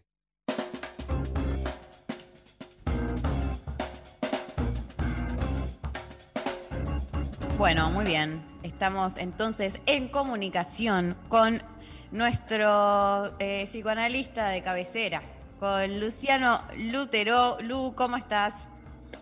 ¿Qué tal, María? ¿Cómo te va? ¿Cómo estás, Lu? También por Hola, ahí. ¿Cómo Ah. andan? Lulú, los Lulús. ¿Cómo ¿Qué están tus libros que, que aparecen por todos lados de la masculinidad? Hay un nuevo libro en Letras del Sur que ahí vimos ya los, los anuncios, Lu. Que es un libro que se va a llamar, o se llama, mejor dicho, La pareja en disputa, publicado por Letras del Sur. Este, que bueno, es como una continuación también del libro sobre masculinidades, este, bueno, pensar un poco la, la cuestión de la, de la pareja hoy en día. y que ya lo pueden, digamos, preconseguir en el Instagram de Letras del Sur, ¿no? Exactamente. En la página de Letras del Sur, sin duda, ahí ya está la, la- la información y demás. este, yo no soy muy, muy hábil para, para la difusión de estas cosas, así que te agradezco mucho. Este, qué Para eso tenés a tu gran amiga Marina Escurraz, hablando de amigas que siempre la reconocemos, Sin pero duda, ¿no? Ella- ir a Letras del Sur para, para ir preguntando sobre la pareja en disputa. Bueno, ¿y cómo andan ustedes? Bien. ¿Bien? Hablando de amistades, venimos, venimos charlando con les oyentes eh, cómo vienen viviendo sus amistades en pandemia y, y estamos recibiendo un abanico de respuestas hermoso. Maravilloso. De hecho, bueno, este, después de haber escrito ¿no? este, sobre la pareja, tenía ganas de, de retomar hoy la cuestión de la, de la amistad, ¿no? Este, da- darle un giro y, presentar alguna idea para ver qué, qué les parece y qué, qué le, qué le repercute también a los oyentes a partir de eso. ¿no? Este, sobre todo porque nosotros ya nos referimos en algún momento, hace ya unos meses, creo que en julio hablamos un poquito sobre la amistad, dejamos algo planteado. Y entonces volver a hablar de la amistad después de este tiempo de, de pandemia, para mí, bueno, es como la, ocasión de, retomar algunas preguntas. Y les cuento que este, para elegir o para empezar a hablar de la, de la amistad, elegí un- una escena que para mí es como emblemática, que es, seguramente conocen, han visto la película Casablanca, y el final de Casablanca, ¿no? Termina con esa escena en la que van caminando Rick, que es nada menos que Humphrey Bogart, y Louis, que es, hace en ese punto de, de oficial de policía, van caminando los dos por la niebla después de que este, tuvieron como un desencuentro y Rick facilitó que Ingrid Bergman nada menos escapase en avión, ¿no? Quedan esos dos que estuvieron toda la película acechándose, caminando juntos, y entonces Rick le dice a Luis, presiento que este es el comienzo de una hermosa amistad. Me encanta esa escena, este, de hecho me acuerdo una de las últimas veces que vi Casablanca fue en un avión, yo volvía a dar un, seminario en México y este, estaba sentado al lado de un tipo que en apariencia era muy distinto a mí, ¿no? Este, yo estaba leyendo un libro, él tenía una notebook con unas planillas este, abiertas, se ve que se dedicaba a algo, esa fue la primera impresión que tuve, que se dedicaba a algo muy, muy formal. Este, y de- después de ese primer gesto distante, ¿no? cuando llegó el momento de, de elegir la comida en el, en el avión, vieron que siempre la oferta es pasta o pollo. ¿no? Pasta Y o uno pollo. Nunca sabe qué, uno nunca sabe qué elegir. El dilema. Este, y bueno, en ese punto, este, no me acuerdo cuál de los dos no, miró o tuvo la iniciativa, ¿no? Y decidimos hacer mitad y mitad. ¿No? Este, Ay, y, a, y partir de ese momento, ¿no? Compartir Este, el morfi ya es, es más que Y de después, obviamente, ¿no? Creo que este, a, él, le- a mí me gustan más los libros, a él las planillas, ¿no? Pero bueno, ¿no? A ambos nos gustaba el vino y entonces también empezamos a agarronear un poco de vino. Y yo me acordé que tenía en la mochila las cartas con las que suelo jugar con mi hijo Joaquín y entonces empezamos a jugar un poco al truco, empezamos a hablar de la vida de cada uno, él me contó que era contador, yo le hice unas preguntas sobre el monotributo a no sé cuántos pies de altura, aproveché y garroneé la consulta al contador, me dio unos consejos buenísimos, pero después me tocó a mí, después él me preguntó, bueno, ¿y vos a qué te dedicas? Yo le Oh. respondí y obviamente, Oh. imagínate, empezamos a hablar de amor.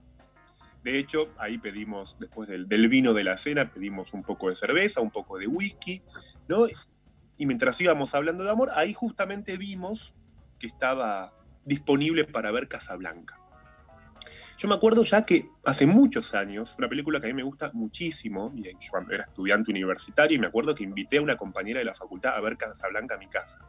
Cuando terminó la película, cuando terminó la, poli- la película, ¿no? Me acuerdo que ella me dijo, ¿de verdad me invitaste un viernes a la noche a tu casa a ver una película sobre una historia de amor en la ocupación nazi?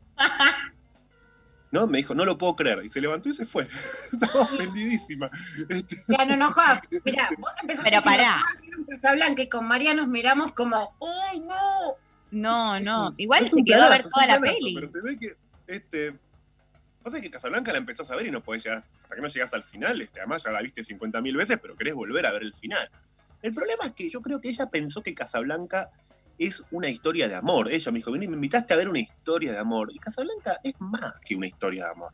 ¿no? Casablanca lo que tiene para mí como central es que es la historia de un hombre fijado al pasado, que es el caso de Rick, de Humphrey Bogart, que además sufre porque no puede aceptar que la mujer, que es Ingrid Bergman, que además lo ama, porque lo ama a él, lo que es inaceptable para Bogart es que ella ame a otro hombre, que haya amado antes a otro hombre. Eso es central en la película, ¿no? Digamos, porque lo que muestra es un tipo que sufre el deseo celoso del hombre que no soporta que su mujer haya tenido un pasado. Yo les diría, esas- eso elemental, y eso es lo que yo le contaba a mi amigo en el avión, ¿no? a este tipo que conocí en el avión, no le contaba eso, le decía, mira, ese deseo celoso es lo propio del complejo de Edipo, eso es lo que descubrió Freud. La idea de que el Edipo es querer casarse con la mamá y querer matar al papá, en realidad eso es un relato, es un mito, es una novelita para poder contar un problema, un conflicto con el deseo cuando se da como deseo celoso y que tiene que ver con que es difícil desear a alguien sin sentir que se puede perder al otro. Por eso lo central en un análisis es que alguien, y esto es lo que plantea Freud, el, el análisis del complejo de Edipo no es hablar de mamá y papá, es sino ir más allá de ese deseo celoso, es poder atravesarlo y en última instancia poder relacionarse con otra persona dando por perdida de antemano esa relación, no buscando ser posesivo, o como me gusta decirlo a mí, ¿no? En última instancia es el punto donde los varones, cuando atravesamos nuestro complejo de Edipo, tenemos que saber que siempre un poco cornudos vamos a ser. Somos cornudos por definición. Cuando llegué con mi amigo a Ezeiza, ¿no? Este, él, después de que hablamos de la película y yo le conté mi interpretación, me pidió el teléfono de un analista, me aclaró que por favor fuese mujer, yo le recomendé, pero lo interesante es que agendamos nuestros números, pero no nos llamamos nunca más, nunca más nos volvimos a ver. De hecho, bueno, yo cambié de teléfono, perdí su contacto.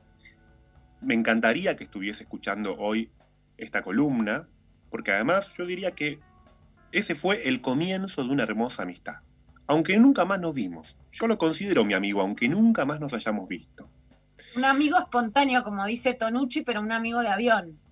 Exactamente, ¿no? Este, de hecho, en estos días yo pensaba, ¿no? Como en estos meses de pandemia, creo que fueron fundamentales estos meses, porque en cierta medida perdimos el encuentro ocasional que puede ser el comienzo de una amistad.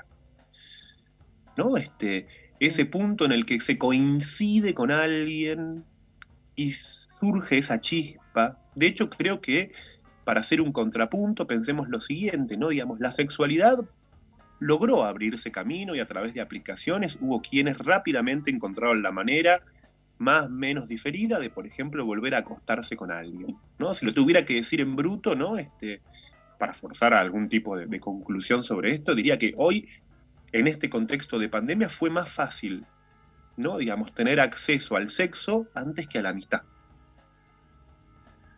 ¿No? Este, hay quienes han tenido relaciones con distintas personas, pero amigos nuevos, ¿no? Para mí esa es una conclusión muy fuerte de esta pandemia, que este es un, fue un año donde no nos hicimos amigos nuevos. Qué triste. De hecho, ¿no? Este, creo que para, para muchas personas quizás eso no es una necesidad, ¿no? Este, tener amigos o hacer amigos nuevos. Quizás le- les alcanza con los que tienen o incluso con la cuarentena dejaron de ver a muchas personas y se sintieron mejor así. De hecho, están los que dicen que reconocieron que algunas personas a las que consideraban amigas no eran tales, en fin.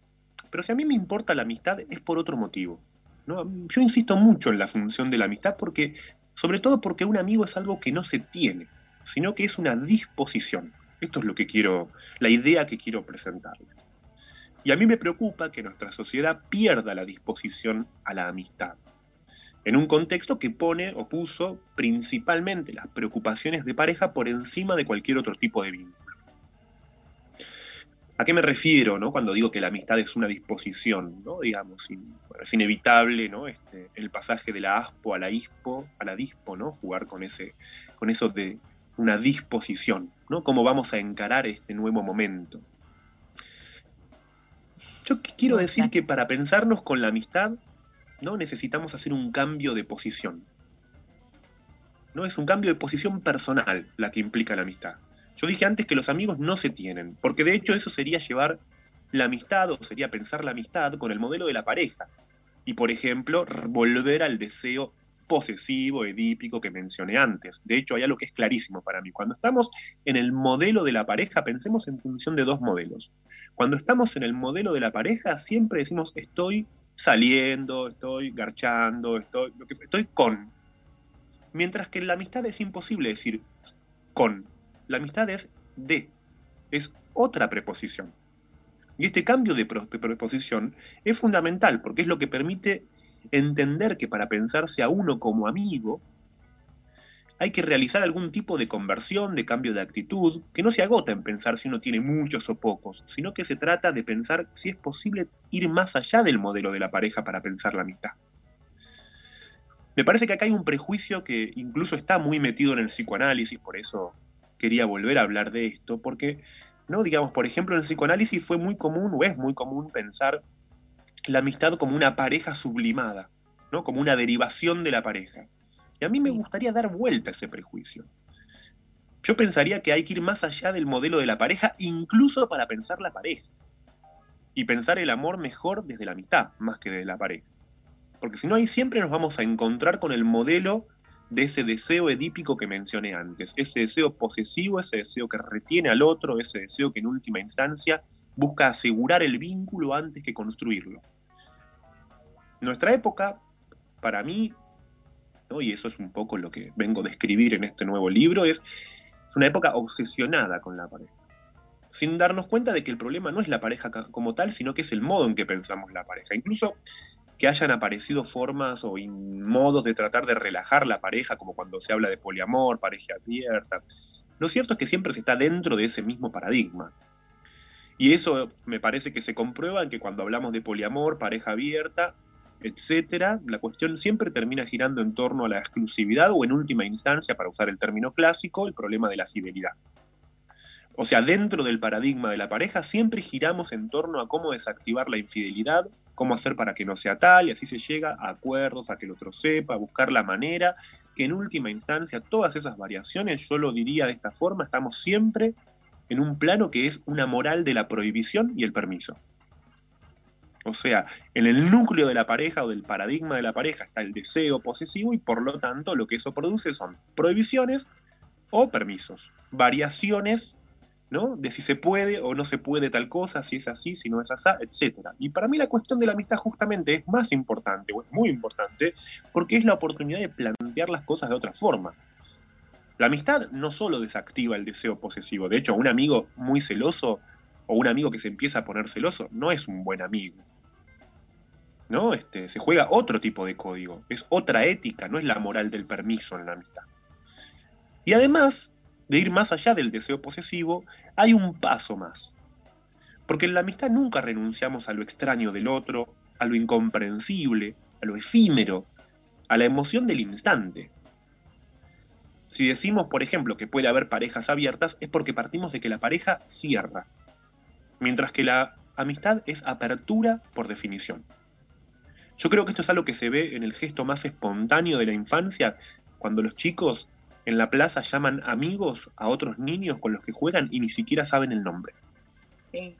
Rojo, No, señor Morcilla, escuché estos días, ¿no? Eh, si alguien tiene la camiseta de River es, che, vos, rojo, ¿no? Eh, O un niño es- me dijo ese- el otro ese- día, esa espontaneidad, exactamente, Lu, como decís vos, efectivamente, hay algo ahí donde es, es el otro cercano sin siquiera a veces saber el nombre.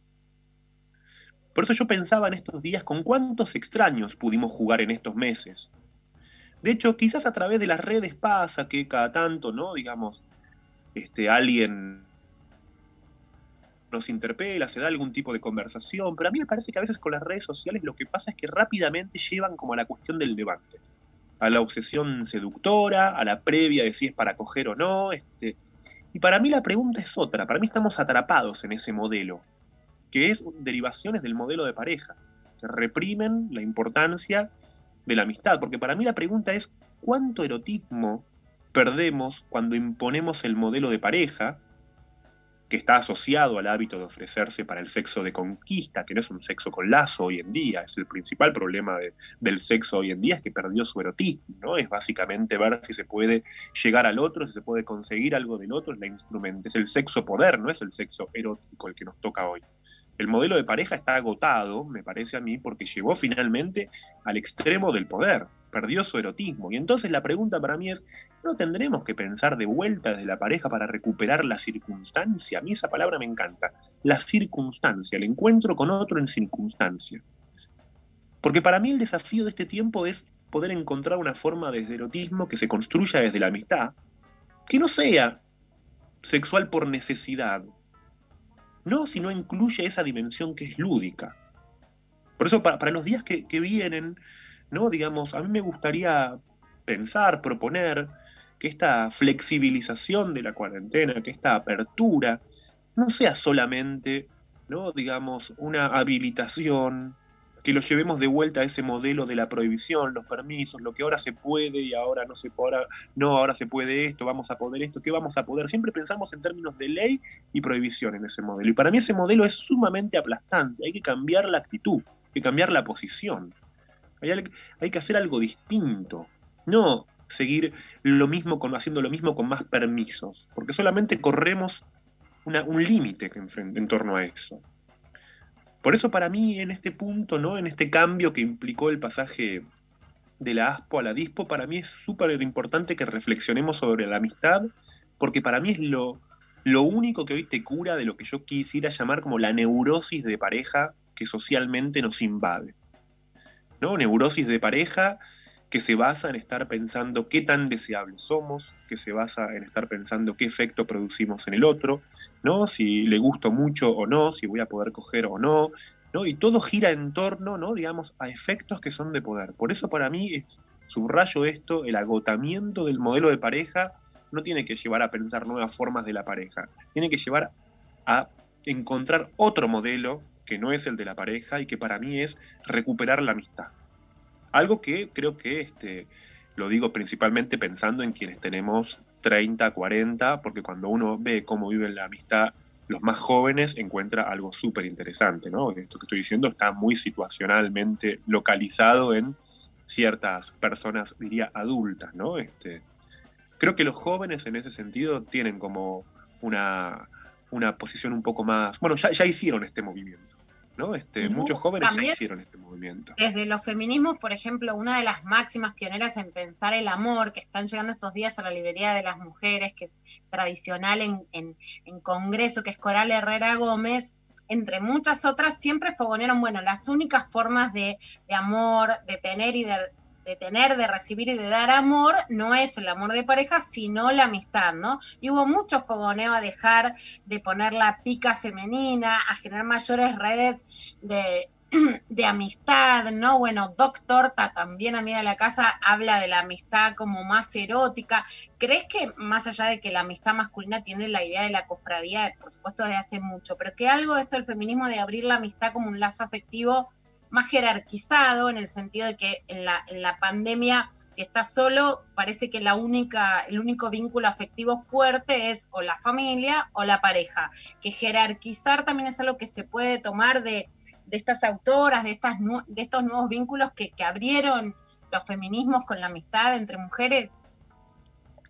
Totalmente, sí, sin duda, ¿no? Digamos, en los feminismos ha- hay una militancia de, de una forma de amistad que, como bien decís, Lu, es, muy distinta, ¿no? Al modelo de cofradía o el modelo de complicidad segregativa de los varones, ¿no? Los varones tienden más como a un modelo de amistad que es este, refractario al lazo social con otros, ¿no? Digamos, porque está basado en la complicidad y el encubrimiento. Yo creo que este, en ese punto, ¿no? Este, si pensamos en, en este recorrido de pandemia, ¿no? Este, fíjate que muchas veces se empezó como a, a pensar, bueno, ¿no? En que, puede, lo- que los que tienen pareja puedan encontrarse con sus parejas, ¿no? O sea, se pensó, digamos, se pensó, por ejemplo, bueno, en la apertura de los telos, ¿no? Este, y este, como, como una prioridad en relación a otro tipo de vínculos, ¿no? Como fíjate que el, yo lo llamaría así, el coitocentrismo de nuestra cultura, ¿no? Este, termina siendo un, un problema en cierto punto porque ese coitocentrismo, para llamarlo así, ¿no? Digamos, es muy empobrecedor, porque lleva Bueno, reforzamientos. Sí, Hay una anécdota, Lu, que te va a gustar, porque hicimos un día de consignas de telo, y uno de los mensajes fue que un grupo de amigues alquiló una, una hora, dos, no sé, un turno de telo, pero para ir entre amigues y no para coger. me encanta la anécdota, me encanta, me encanta. De hecho, esta mañana leía una noticia, creo que por crónica, de, de un tipo que, que fue a, a un telo con, con la amante, pero en el telo trabajaba la, la suegra. O sea, tuvo un problema. No. Terrible. No, y no era muy amigo de la suegra, aparentemente. Bailes- Bueno, pero un, un analista sabría que esas cosas no pasan, porque si no, Total. ese tipo de tropiezos no se tienen en cualquier lugar. Este, sí, creo que está buenísimo este, esto que decís, Lu, de, que efectivamente, fíjate el miedo que hay en torno a la amistad, que este, se busca, ¿no? Digamos, rápidamente es como que el encuentro con, con personas que no esté asegurado en algún tipo de parentalidad o que no tenga, digamos, el aseguramiento de la pareja, se, se vuelve como muy fuente posible o fuente directa o fuente, ¿no? Digamos, de alguna manera este, ineliminable de contagio, ¿no? Como la amistad es peligrosa. Y yo creo que ese es el punto donde tenemos que repensar Mendoza algo, a- ¿no? Este, sí. En Mendoza Luz llegó a, a ponerse una disposición que las pocas personas que se podían ver tenían que tener lazos familiares, pero no amistosos, ¿no? Como para Bueno, mostrar la jerarquía conservadora que rebaja la amistad como un lazo de afecto, porque además también en medio de una pandemia te puede pasar, que necesitas un plato de comida, que te quedas encerrado, digo, que podés necesitar vínculos que en general, se, de cuidado, digamos, que en general se atribuyen o a la familia o a la pareja. Totalmente, totalmente, totalmente. Y yo creo que hay un punto donde la, la amistad, ¿no? Es como, es, es fuente permanente de, de novedad, ¿no? Este, escuché muchas personas en este tiempo contarme, ¿no? Que por ejemplo, en este año, ¿no? Este, no escucharon nueva música, ¿no? Alguien me contaba el otro día que, por ejemplo, ¿no? Estaba escuchando música y, le cayó la ficha de que estaba escuchando lo mismo que estaba escuchando hace un año, como si en un año no hubiera re- renovado el repertorio musical. Y es muy complicado eso, ¿no? Como que es, efectivamente hay un efecto de detención, ¿no? Este, porque esas novedades, ¿no? Este, música, lectura, ¿no? Este, ciertos hábitos, ciertos lugares, ¿no? Digamos, surgen principalmente en los lazos de amistad. Por eso es tan importante no, no caer en una interpretación ¿no? de la amistad como algo peligroso. ¿no? Porque todos esos vínculos, ¿no? Este, pa- pareja, familia, ¿no? Digamos, son vínculos y muy importantes, pero no olvidemos, no los idealicemos tanto porque son vínculos que están muy basados en una inercia. ¿No? Digamos, son vínculos que a veces tienen una inercia y cierto cierre, ¿no? Digamos, o sea, inercia en el sentido de cierta tendencia a la repetición, ¿no? Digamos, se compa- un amigo puede quedar incluido en el modelo de pareja si de repente, ¿no? Digamos, es alguien con quien hago siempre lo mismo. Y esas cosas son muy importantes, pero siempre en la medida en que se complementen con ese otro gesto que es el de apertura, ¿no? Digamos, el amigo o la amistad no es algo, como decía hace un momento, que se tiene, tengo un amigo, ¿no? Porque cuando ya lo tengo, ¿no? Ya perdió su componente subversivo, que es el de la amistad, ¿no? El amigo es siempre el extraño que viene de un lugar desconocido y que me dice algo en lo que me quedo pensando, que me saca de mí mismo, ¿no? Este, de ahí que haya muchos criterios propios de la amistad que tiene que ver con que un amigo, como decíamos recién, no va a ser ni posesivo ni celoso, no te va a juzgar, ¿no? Digamos, fíjate que la ética de la amistad es una ética que es muy del lazo abierto, ¿no? Antes que de la restricción, ¿no? Este, es cierto que muchas veces también por cómo, por eso digo que son paradigmas o modelos, ¿no? Cuando el modelo de la pareja recubre al modelo de la familia, ¿qué es lo que termina pasando? Que hay personas, de la amistad digo, ¿qué es lo que termina pa- pasando? Que como se reproduce ese modelo de pareja con los amigos, hay muchas personas que hay cosas que no les cuentan a los amigos, porque sienten que no se las pueden contar. Terrible. Total. Che, Luciano, hay un Dime. audio aparentemente eh, sobre tu columna. ¿Querés escucharlo? Claro. Hola chicas, y bueno, justo ahora está la columna de Luciano, así que eh, aprovecho para contarles que yo hice varios amigues varias amigas eh, en, esta, en, en este periodo de pandemia porque ocupé el tiempo libre, entre comillas, eh, en estudiar y estudiando virtualmente museología en mi caso. eh, la verdad es que conocí un montón de gente súper interesante con la que comenzamos un vínculo de amistad muy lindo, que aparte no me había pasado de encontrar mucha gente en la vida interesada por el patrimonio, así que tuve la suerte de conocerles y, y ya, ya nos hemos visto en persona, eh, son muy buenos compañeros, así que tuve mucha, mucha suerte. Me encanta, me encanta el audio. Me encanta el Me audio y por ahí diría que, que no es que, que solo tuvo suerte, sino que también evidentemente ¿no? se, dispuso a que eso le pase. ¿no? Digamos, no es solo azar, sino que también es, ¿no? digamos, estar en una posición o actitud receptiva para, para que eso pase. ¿no? Digamos, la, la amistad es algo que, que está siempre ahí, ¿no? cerca, ¿no? y se trata de, de que uno también lo, lo- lo deje pasar, que deje que eso ocurra, ¿no? de darle lugar. Me encanta. Por eso, digamos, en ese sentido, ¿no? Este, me, gustaría como dejar esa, esa idea, ¿no? Como de que, que recuperemos el rol de pensarnos como amigos. Amigos no solamente de nuestros amigos, ¿no? Amigos de los que están alrededor nuestro, de los vecinos, amigos de quien está en la calle, amigos de a quien nos cruzamos, este, amigos de con quien hacemos una cola, amigos de una lectura, amigos de lo que leemos, amigos en el sentido más amplio de la palabra. Bueno, gracias Luciano, amigo, amigo de Luciano Lutero, nuestro...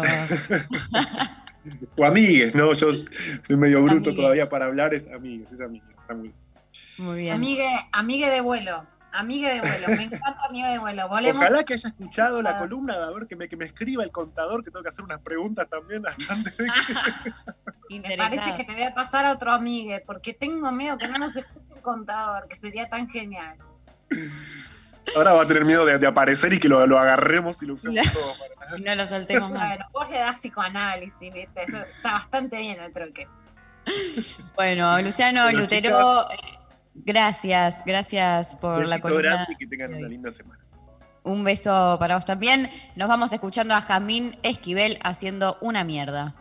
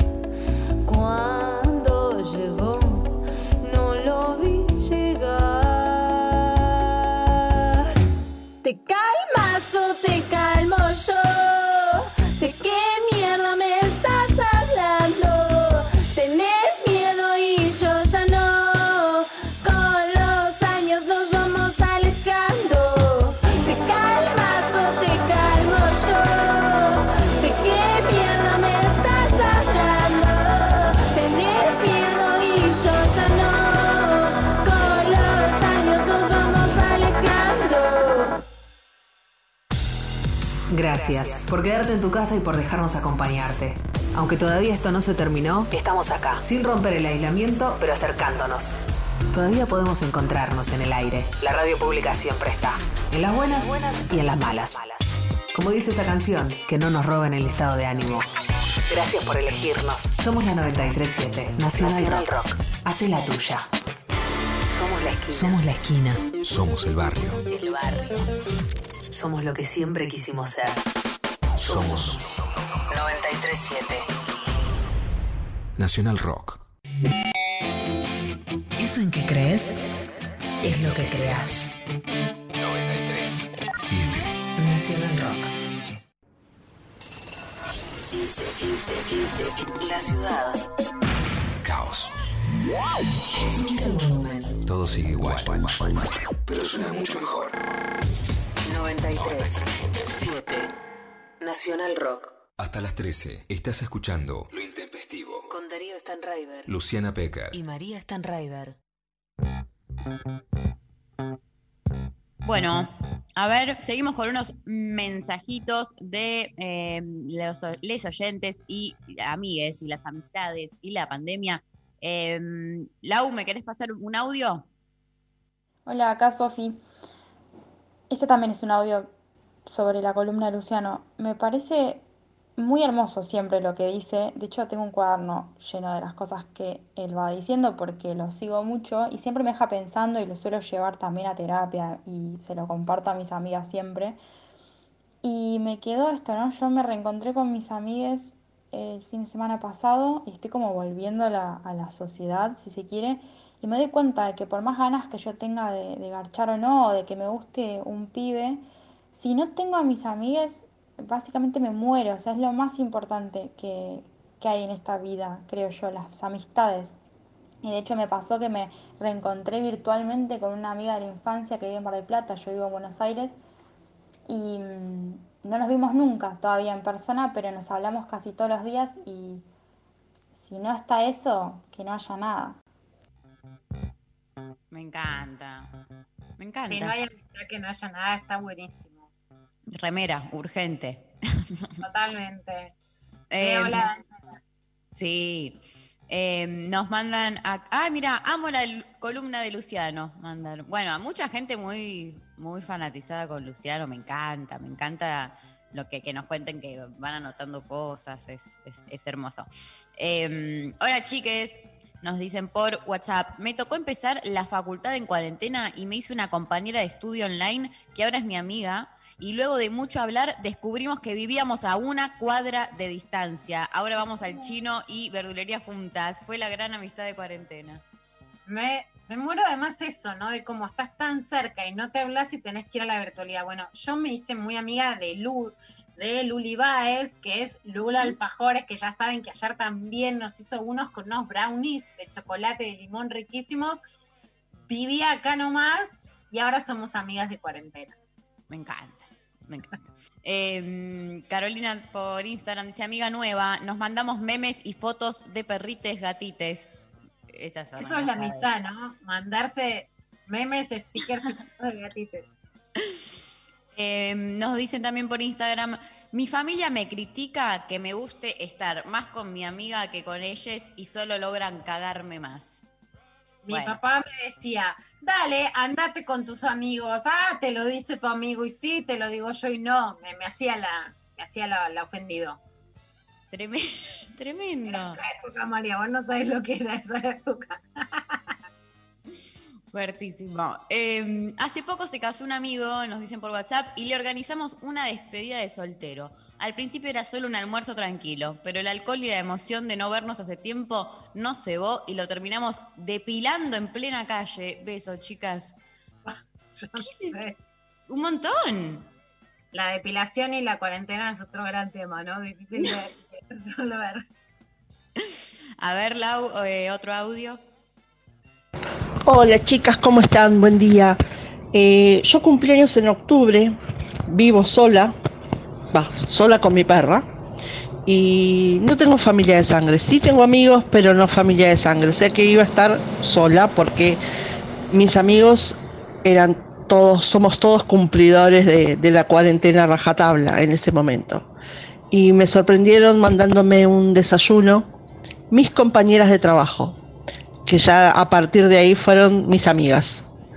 Algunas ya lo eran, pero otras no, y la verdad me sorprendieron.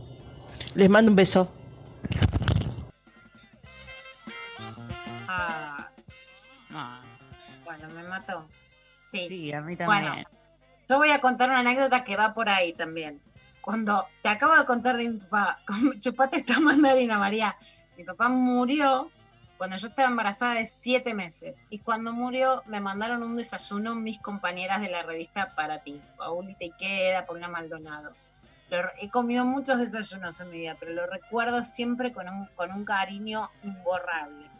Y sí. Y le doy mi comodín a Marita, porque es Sí. así. Estamos para el comodín de Rosa Luxemburgo hoy.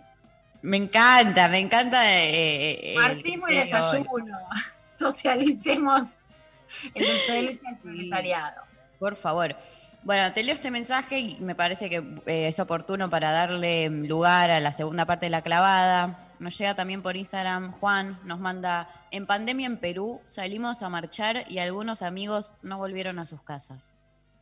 Bueno, por supuesto que, que este mensaje ya se, se va de, de la amistad en un tono, ¿no? Que nos podemos reír o que podemos pensar la amistad y que habla de las violaciones a los derechos humanos que están sucediendo en Perú con dos muertos y quienes tenemos redes eh, feministas de militancia en Perú en las redes sociales podemos ver cómo hay mucha búsqueda todavía ahora de personas desaparecidas por una protesta generada por una actitud del Congreso de la Nación. Escuchamos la semana pasada a Rafaela Le- León, la, la periodista, eh, que fue la biógrafa de Martín Vizcarra, el presidente destituido, ella nos contaba cómo eh, fue una destitución absolutamente a destiempo y provocadora, porque si bien se tiene que investigar una denuncia por corrupción, no en la presidencia, sino cuando fue intendente, faltaban solo seis meses para terminar su mandato y que la ley lo que dice es que tiene que rendir cuentas cuando termina su mandato.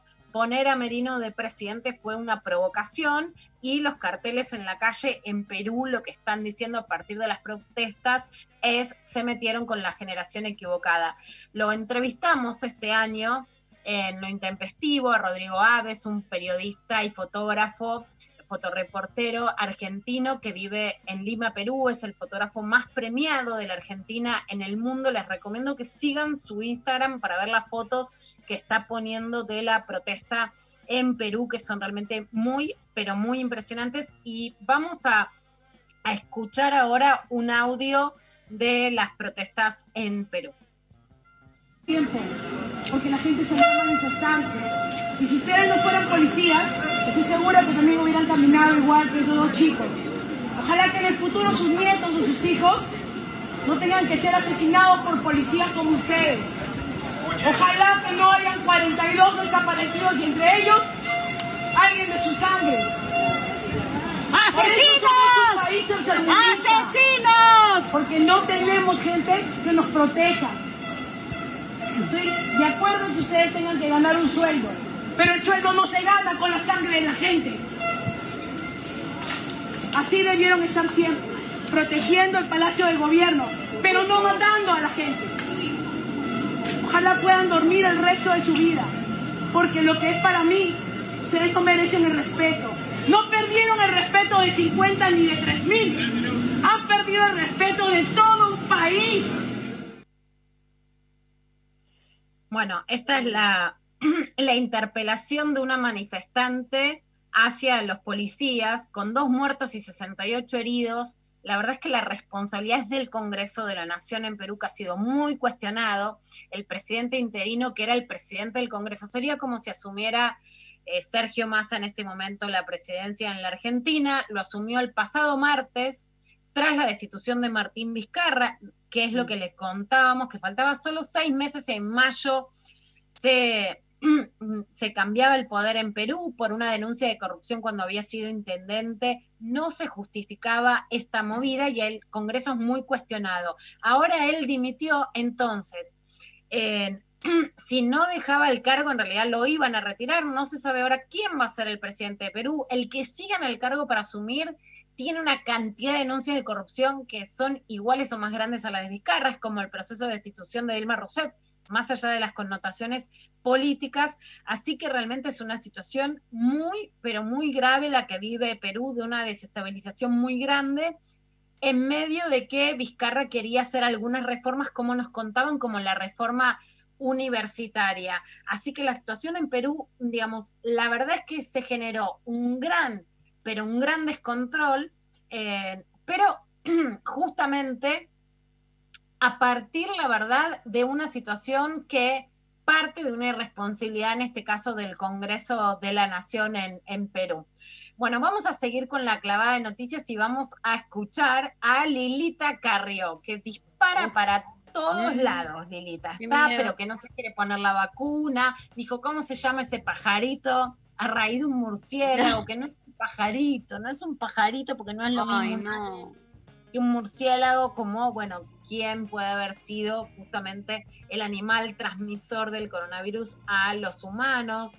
Bueno, pero entre otras cosas dijo que no va a volver a hablar con Mauricio Macri, que no lo perdona porque miren lo que les dijo. No, no, fue peor. Me dijo, "La- tu única función es denunciar. Para lo único que servís. Y después le dije que no le iba a hablar nunca más y así va a ser. No quiere decir que no la quiera. ¿eh? No, no, hay lugares en los que no se vuelve.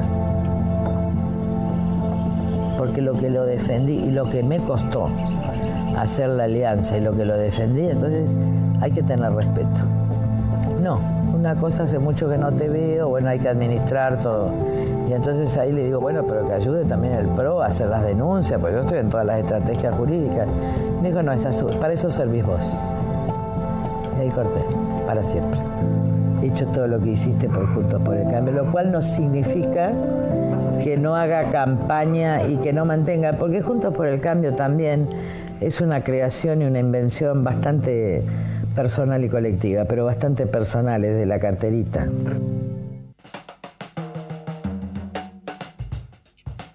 Bueno, lo que está diciendo Carrió es que sin ella y sin la alianza que hace con el radicalismo con otros sectores, Mauricio solo o el PRA solo no hubiera llegado al poder. Lo que también dice, hay algo del calzón quitado de Lilita que es magnético, ¿no? No lo vamos a negar, que no le va a volver a hablar a Mauricio porque él le dijo, vos solo servís para denunciar, que es lo que siempre han dicho quienes buscan descalificar a Lilita, ¿no? Entonces lo decían de sus propias filas. Ahora, hilando más fino, lo que está contando Lilita es que ella pedía ayuda para seguir denunciando, ¿no? Seguir litigando por denuncias de corrupción, etcétera. En realidad ella tenía una gran interna judicial con grandes sectores del macrismo y que le dijeron no desocupate vos. A mí me da una sensación que más allá de una contestación personal, es que el macrismo se vendía como la institucionalidad en contra de la corrupción de la mano de Lilita, más allá de que eso sea cierto o no, y que el macrismo le puso un tope, vos ocupate de eso, hace ese juego, pero que no era una prioridad para Cambiemos. Y vamos a escuchar otro audio, que a mí lo que me interesa en este caso rescatar es que no es una excepción y que también es un cambio de cuarentena, porque yo les vengo diciendo, Mari, durante todo el año que veo una derechización y un machismo en toda la televisión argentina, ¿no? Y que las voces de los medios del establishment, ¿no? De, de Radio Mitre, de Telefe, por supuesto no digo todas, pero algunas muy emblemáticas, hacen que el cupo femenino sea ocupado por mujeres, pero que ahora las barbaridades machistas las dicen ellas. Esto pasaba en la mesa de Mirta Legrand, que la conduce Juanita Viale, que la verdad es una piba joven que ha sufrido también el machismo y que podría tener por su propio lugar generacional, aunque sea una silla ocupada por otras mujeres en su mesa. Sin embargo, fue María Isabel Sánchez, que es una locutora histórica, por ejemplo, de Longobardi, de La Nata, en Radio Mitre, y dijo esta barbaridad sobre cómo hay que educar a las mujeres para que ellas no tengan la culpa de la violencia que sufren. y escribí mucho sobre amores tormentosos. En, en otras épocas en las que todavía no se hablaba tanto de femicidios ni de, de tantos conflictos de, de- de asesinatos de mujeres y demás, el tema de los femicidios no estaba tan expuesto como Sí. hoy, pero es uno de los grandes ejemplos, ¿no? Em, Sí, no se decía femicidio en esa época. no, no se decía femicidio, pero yo siempre, y esto hago un punto y aparte, siempre eh, hago hincapié en que para combatir los femicidios hay que educar fundamentalmente a las mujeres. Fundamentalmente, porque al hombre, obviamente, que hay que educarlo de otra manera, sin el machismo de otras épocas, pero hay que educar eh, a las mujeres desde chicas para no elegir hombres violentos. Bueno, cerremos todo, de paso, ya que estamos. Cerremos todo. Yo te voy a, decir algo, Mari, que, que sinceramente me molesta. ¿no? Ayer compartimos el ciclo de la intimidad política con Mariana Carvajal, contamos la historia del aborto legal, pero las dos contábamos cómo empezamos a hablar de abortos legales, de abortos no punibles, y las dos de pelear la palabra femicidios cuando nadie la decía. La verdad es que eso no es gratis, Mari, porque yo he llorado mucho en los baños de las redacciones, he llorado mucho en el diario Crítica que dirigía Jorge Lanata, que hoy es uno de los popes de, de Mitre y con el que ella trabaja, porque Sí. no me la dejaban publicar. O sea, las cosas no se dicen, no se dejan de decir porque caen del cielo, sino porque hemos peleado mucho para que se digan, y sin embargo es claro como la televisión no ha... A ver, la mesa de Mirta Legrand es la mesa también, por supuesto, de PH, es la mesa de los programas mainstream donde se generan discursos y de hecho cuando hubo una ventanita para que pudiéramos hablar sistemáticamente, no una excepcionalmente, sino que haya un discurso feminista más potente, las cosas han cambiado y han avanzado eh, leyes como el aborto legal, etcétera.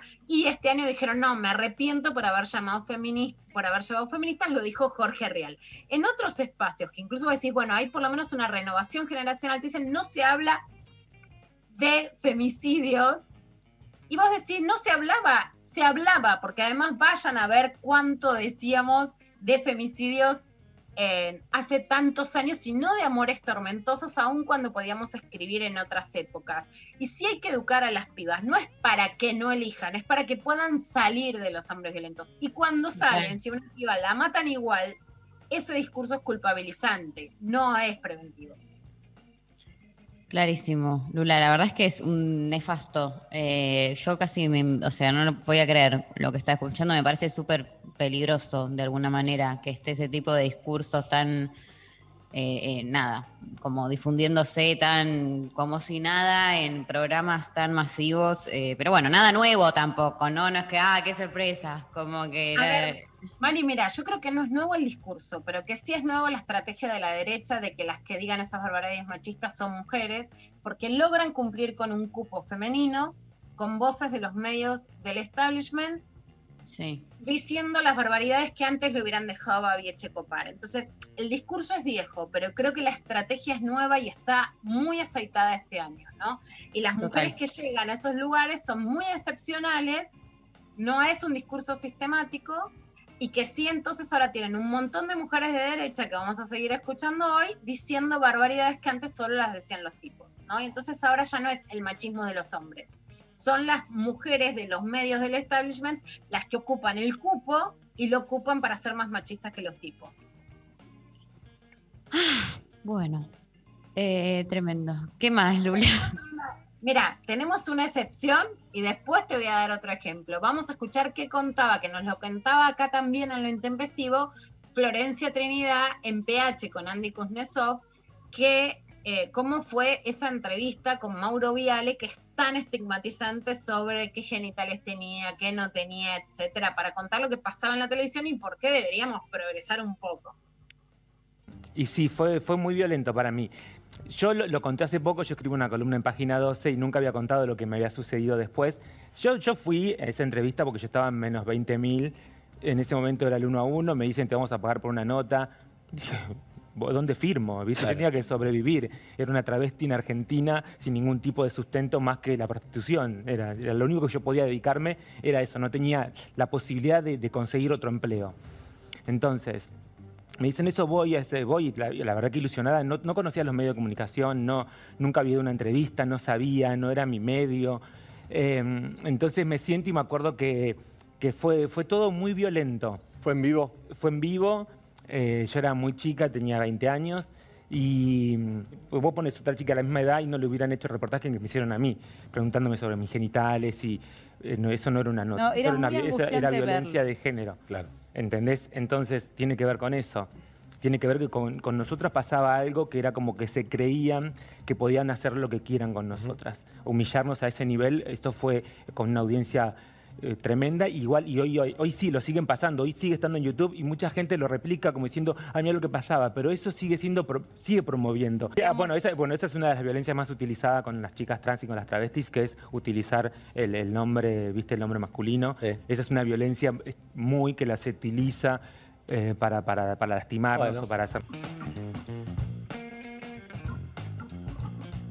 Bueno, Por supuesto, todo lo que sigue pasando en la televisión, que es siglo XXI, aflojen, llegó, larguen. Entendemos que no ponen a dinosaurio varón, están poniendo dinosauria, pero basta, le vamos a sacar la- las escamas igual. Total. Bueno, Lula, gracias por, por esta clavada espectacular. Eh, se nos fue el programa. las ganadoras de Rosa Luxemburgo. No sé qué va a decir. Darío- ganadores. Darío con el, con este, con esta toma de octubre, que es noviembre, pero estamos como en octubre en Rusia, con este Sputnik de piba. Me encanta. Bueno, por un lado eh, gana Nati, que nos contó que se mudaron juntas con las amigas para pasar la pandemia en colectivo y que fue la mejor decisión. Así que una de las de los premios para ella y el otro para eh, la oyenta que nos cuenta que eh, empezó a cursar la facultad y se hizo una amiga de estudio que vivía a una cuadra y ahora van a hacer las compras juntas, para ella también. Eh, y el comodín, claro que sí, para Marita, que nos mandó su audio tan hermoso. Así que las tres ganadoras del día de hoy, la producción se va a contactar para entonces darles el acceso para la clase de Marx de mañana a través del Conex, 20 horas. Es, listo, ya está. Chau, nos vamos. Eh, gracias Lali Rombolá, que hoy estuvo ahí en el estudio, una grosa total. Gracias Sophie Cornell. Eh, hoy nos operó Diego Girau, que le agradecemos muchísimo también. Y bueno, Lula, te veo mañana. Te veo mañana. ¡Mua! Bueno. Besotes. Beso enorme. Nos vamos a ir escuchando una canción de Bife eh, que eh, se titula eh, eh, De mí. De mí, de Bife. Nos vamos escuchándolos entonces y nos reencontramos mañana para más Lo Intempestivo. Bom, bom, bom, bom, bom, bom, bom, bom, bom, Boom, boom, boom. boom.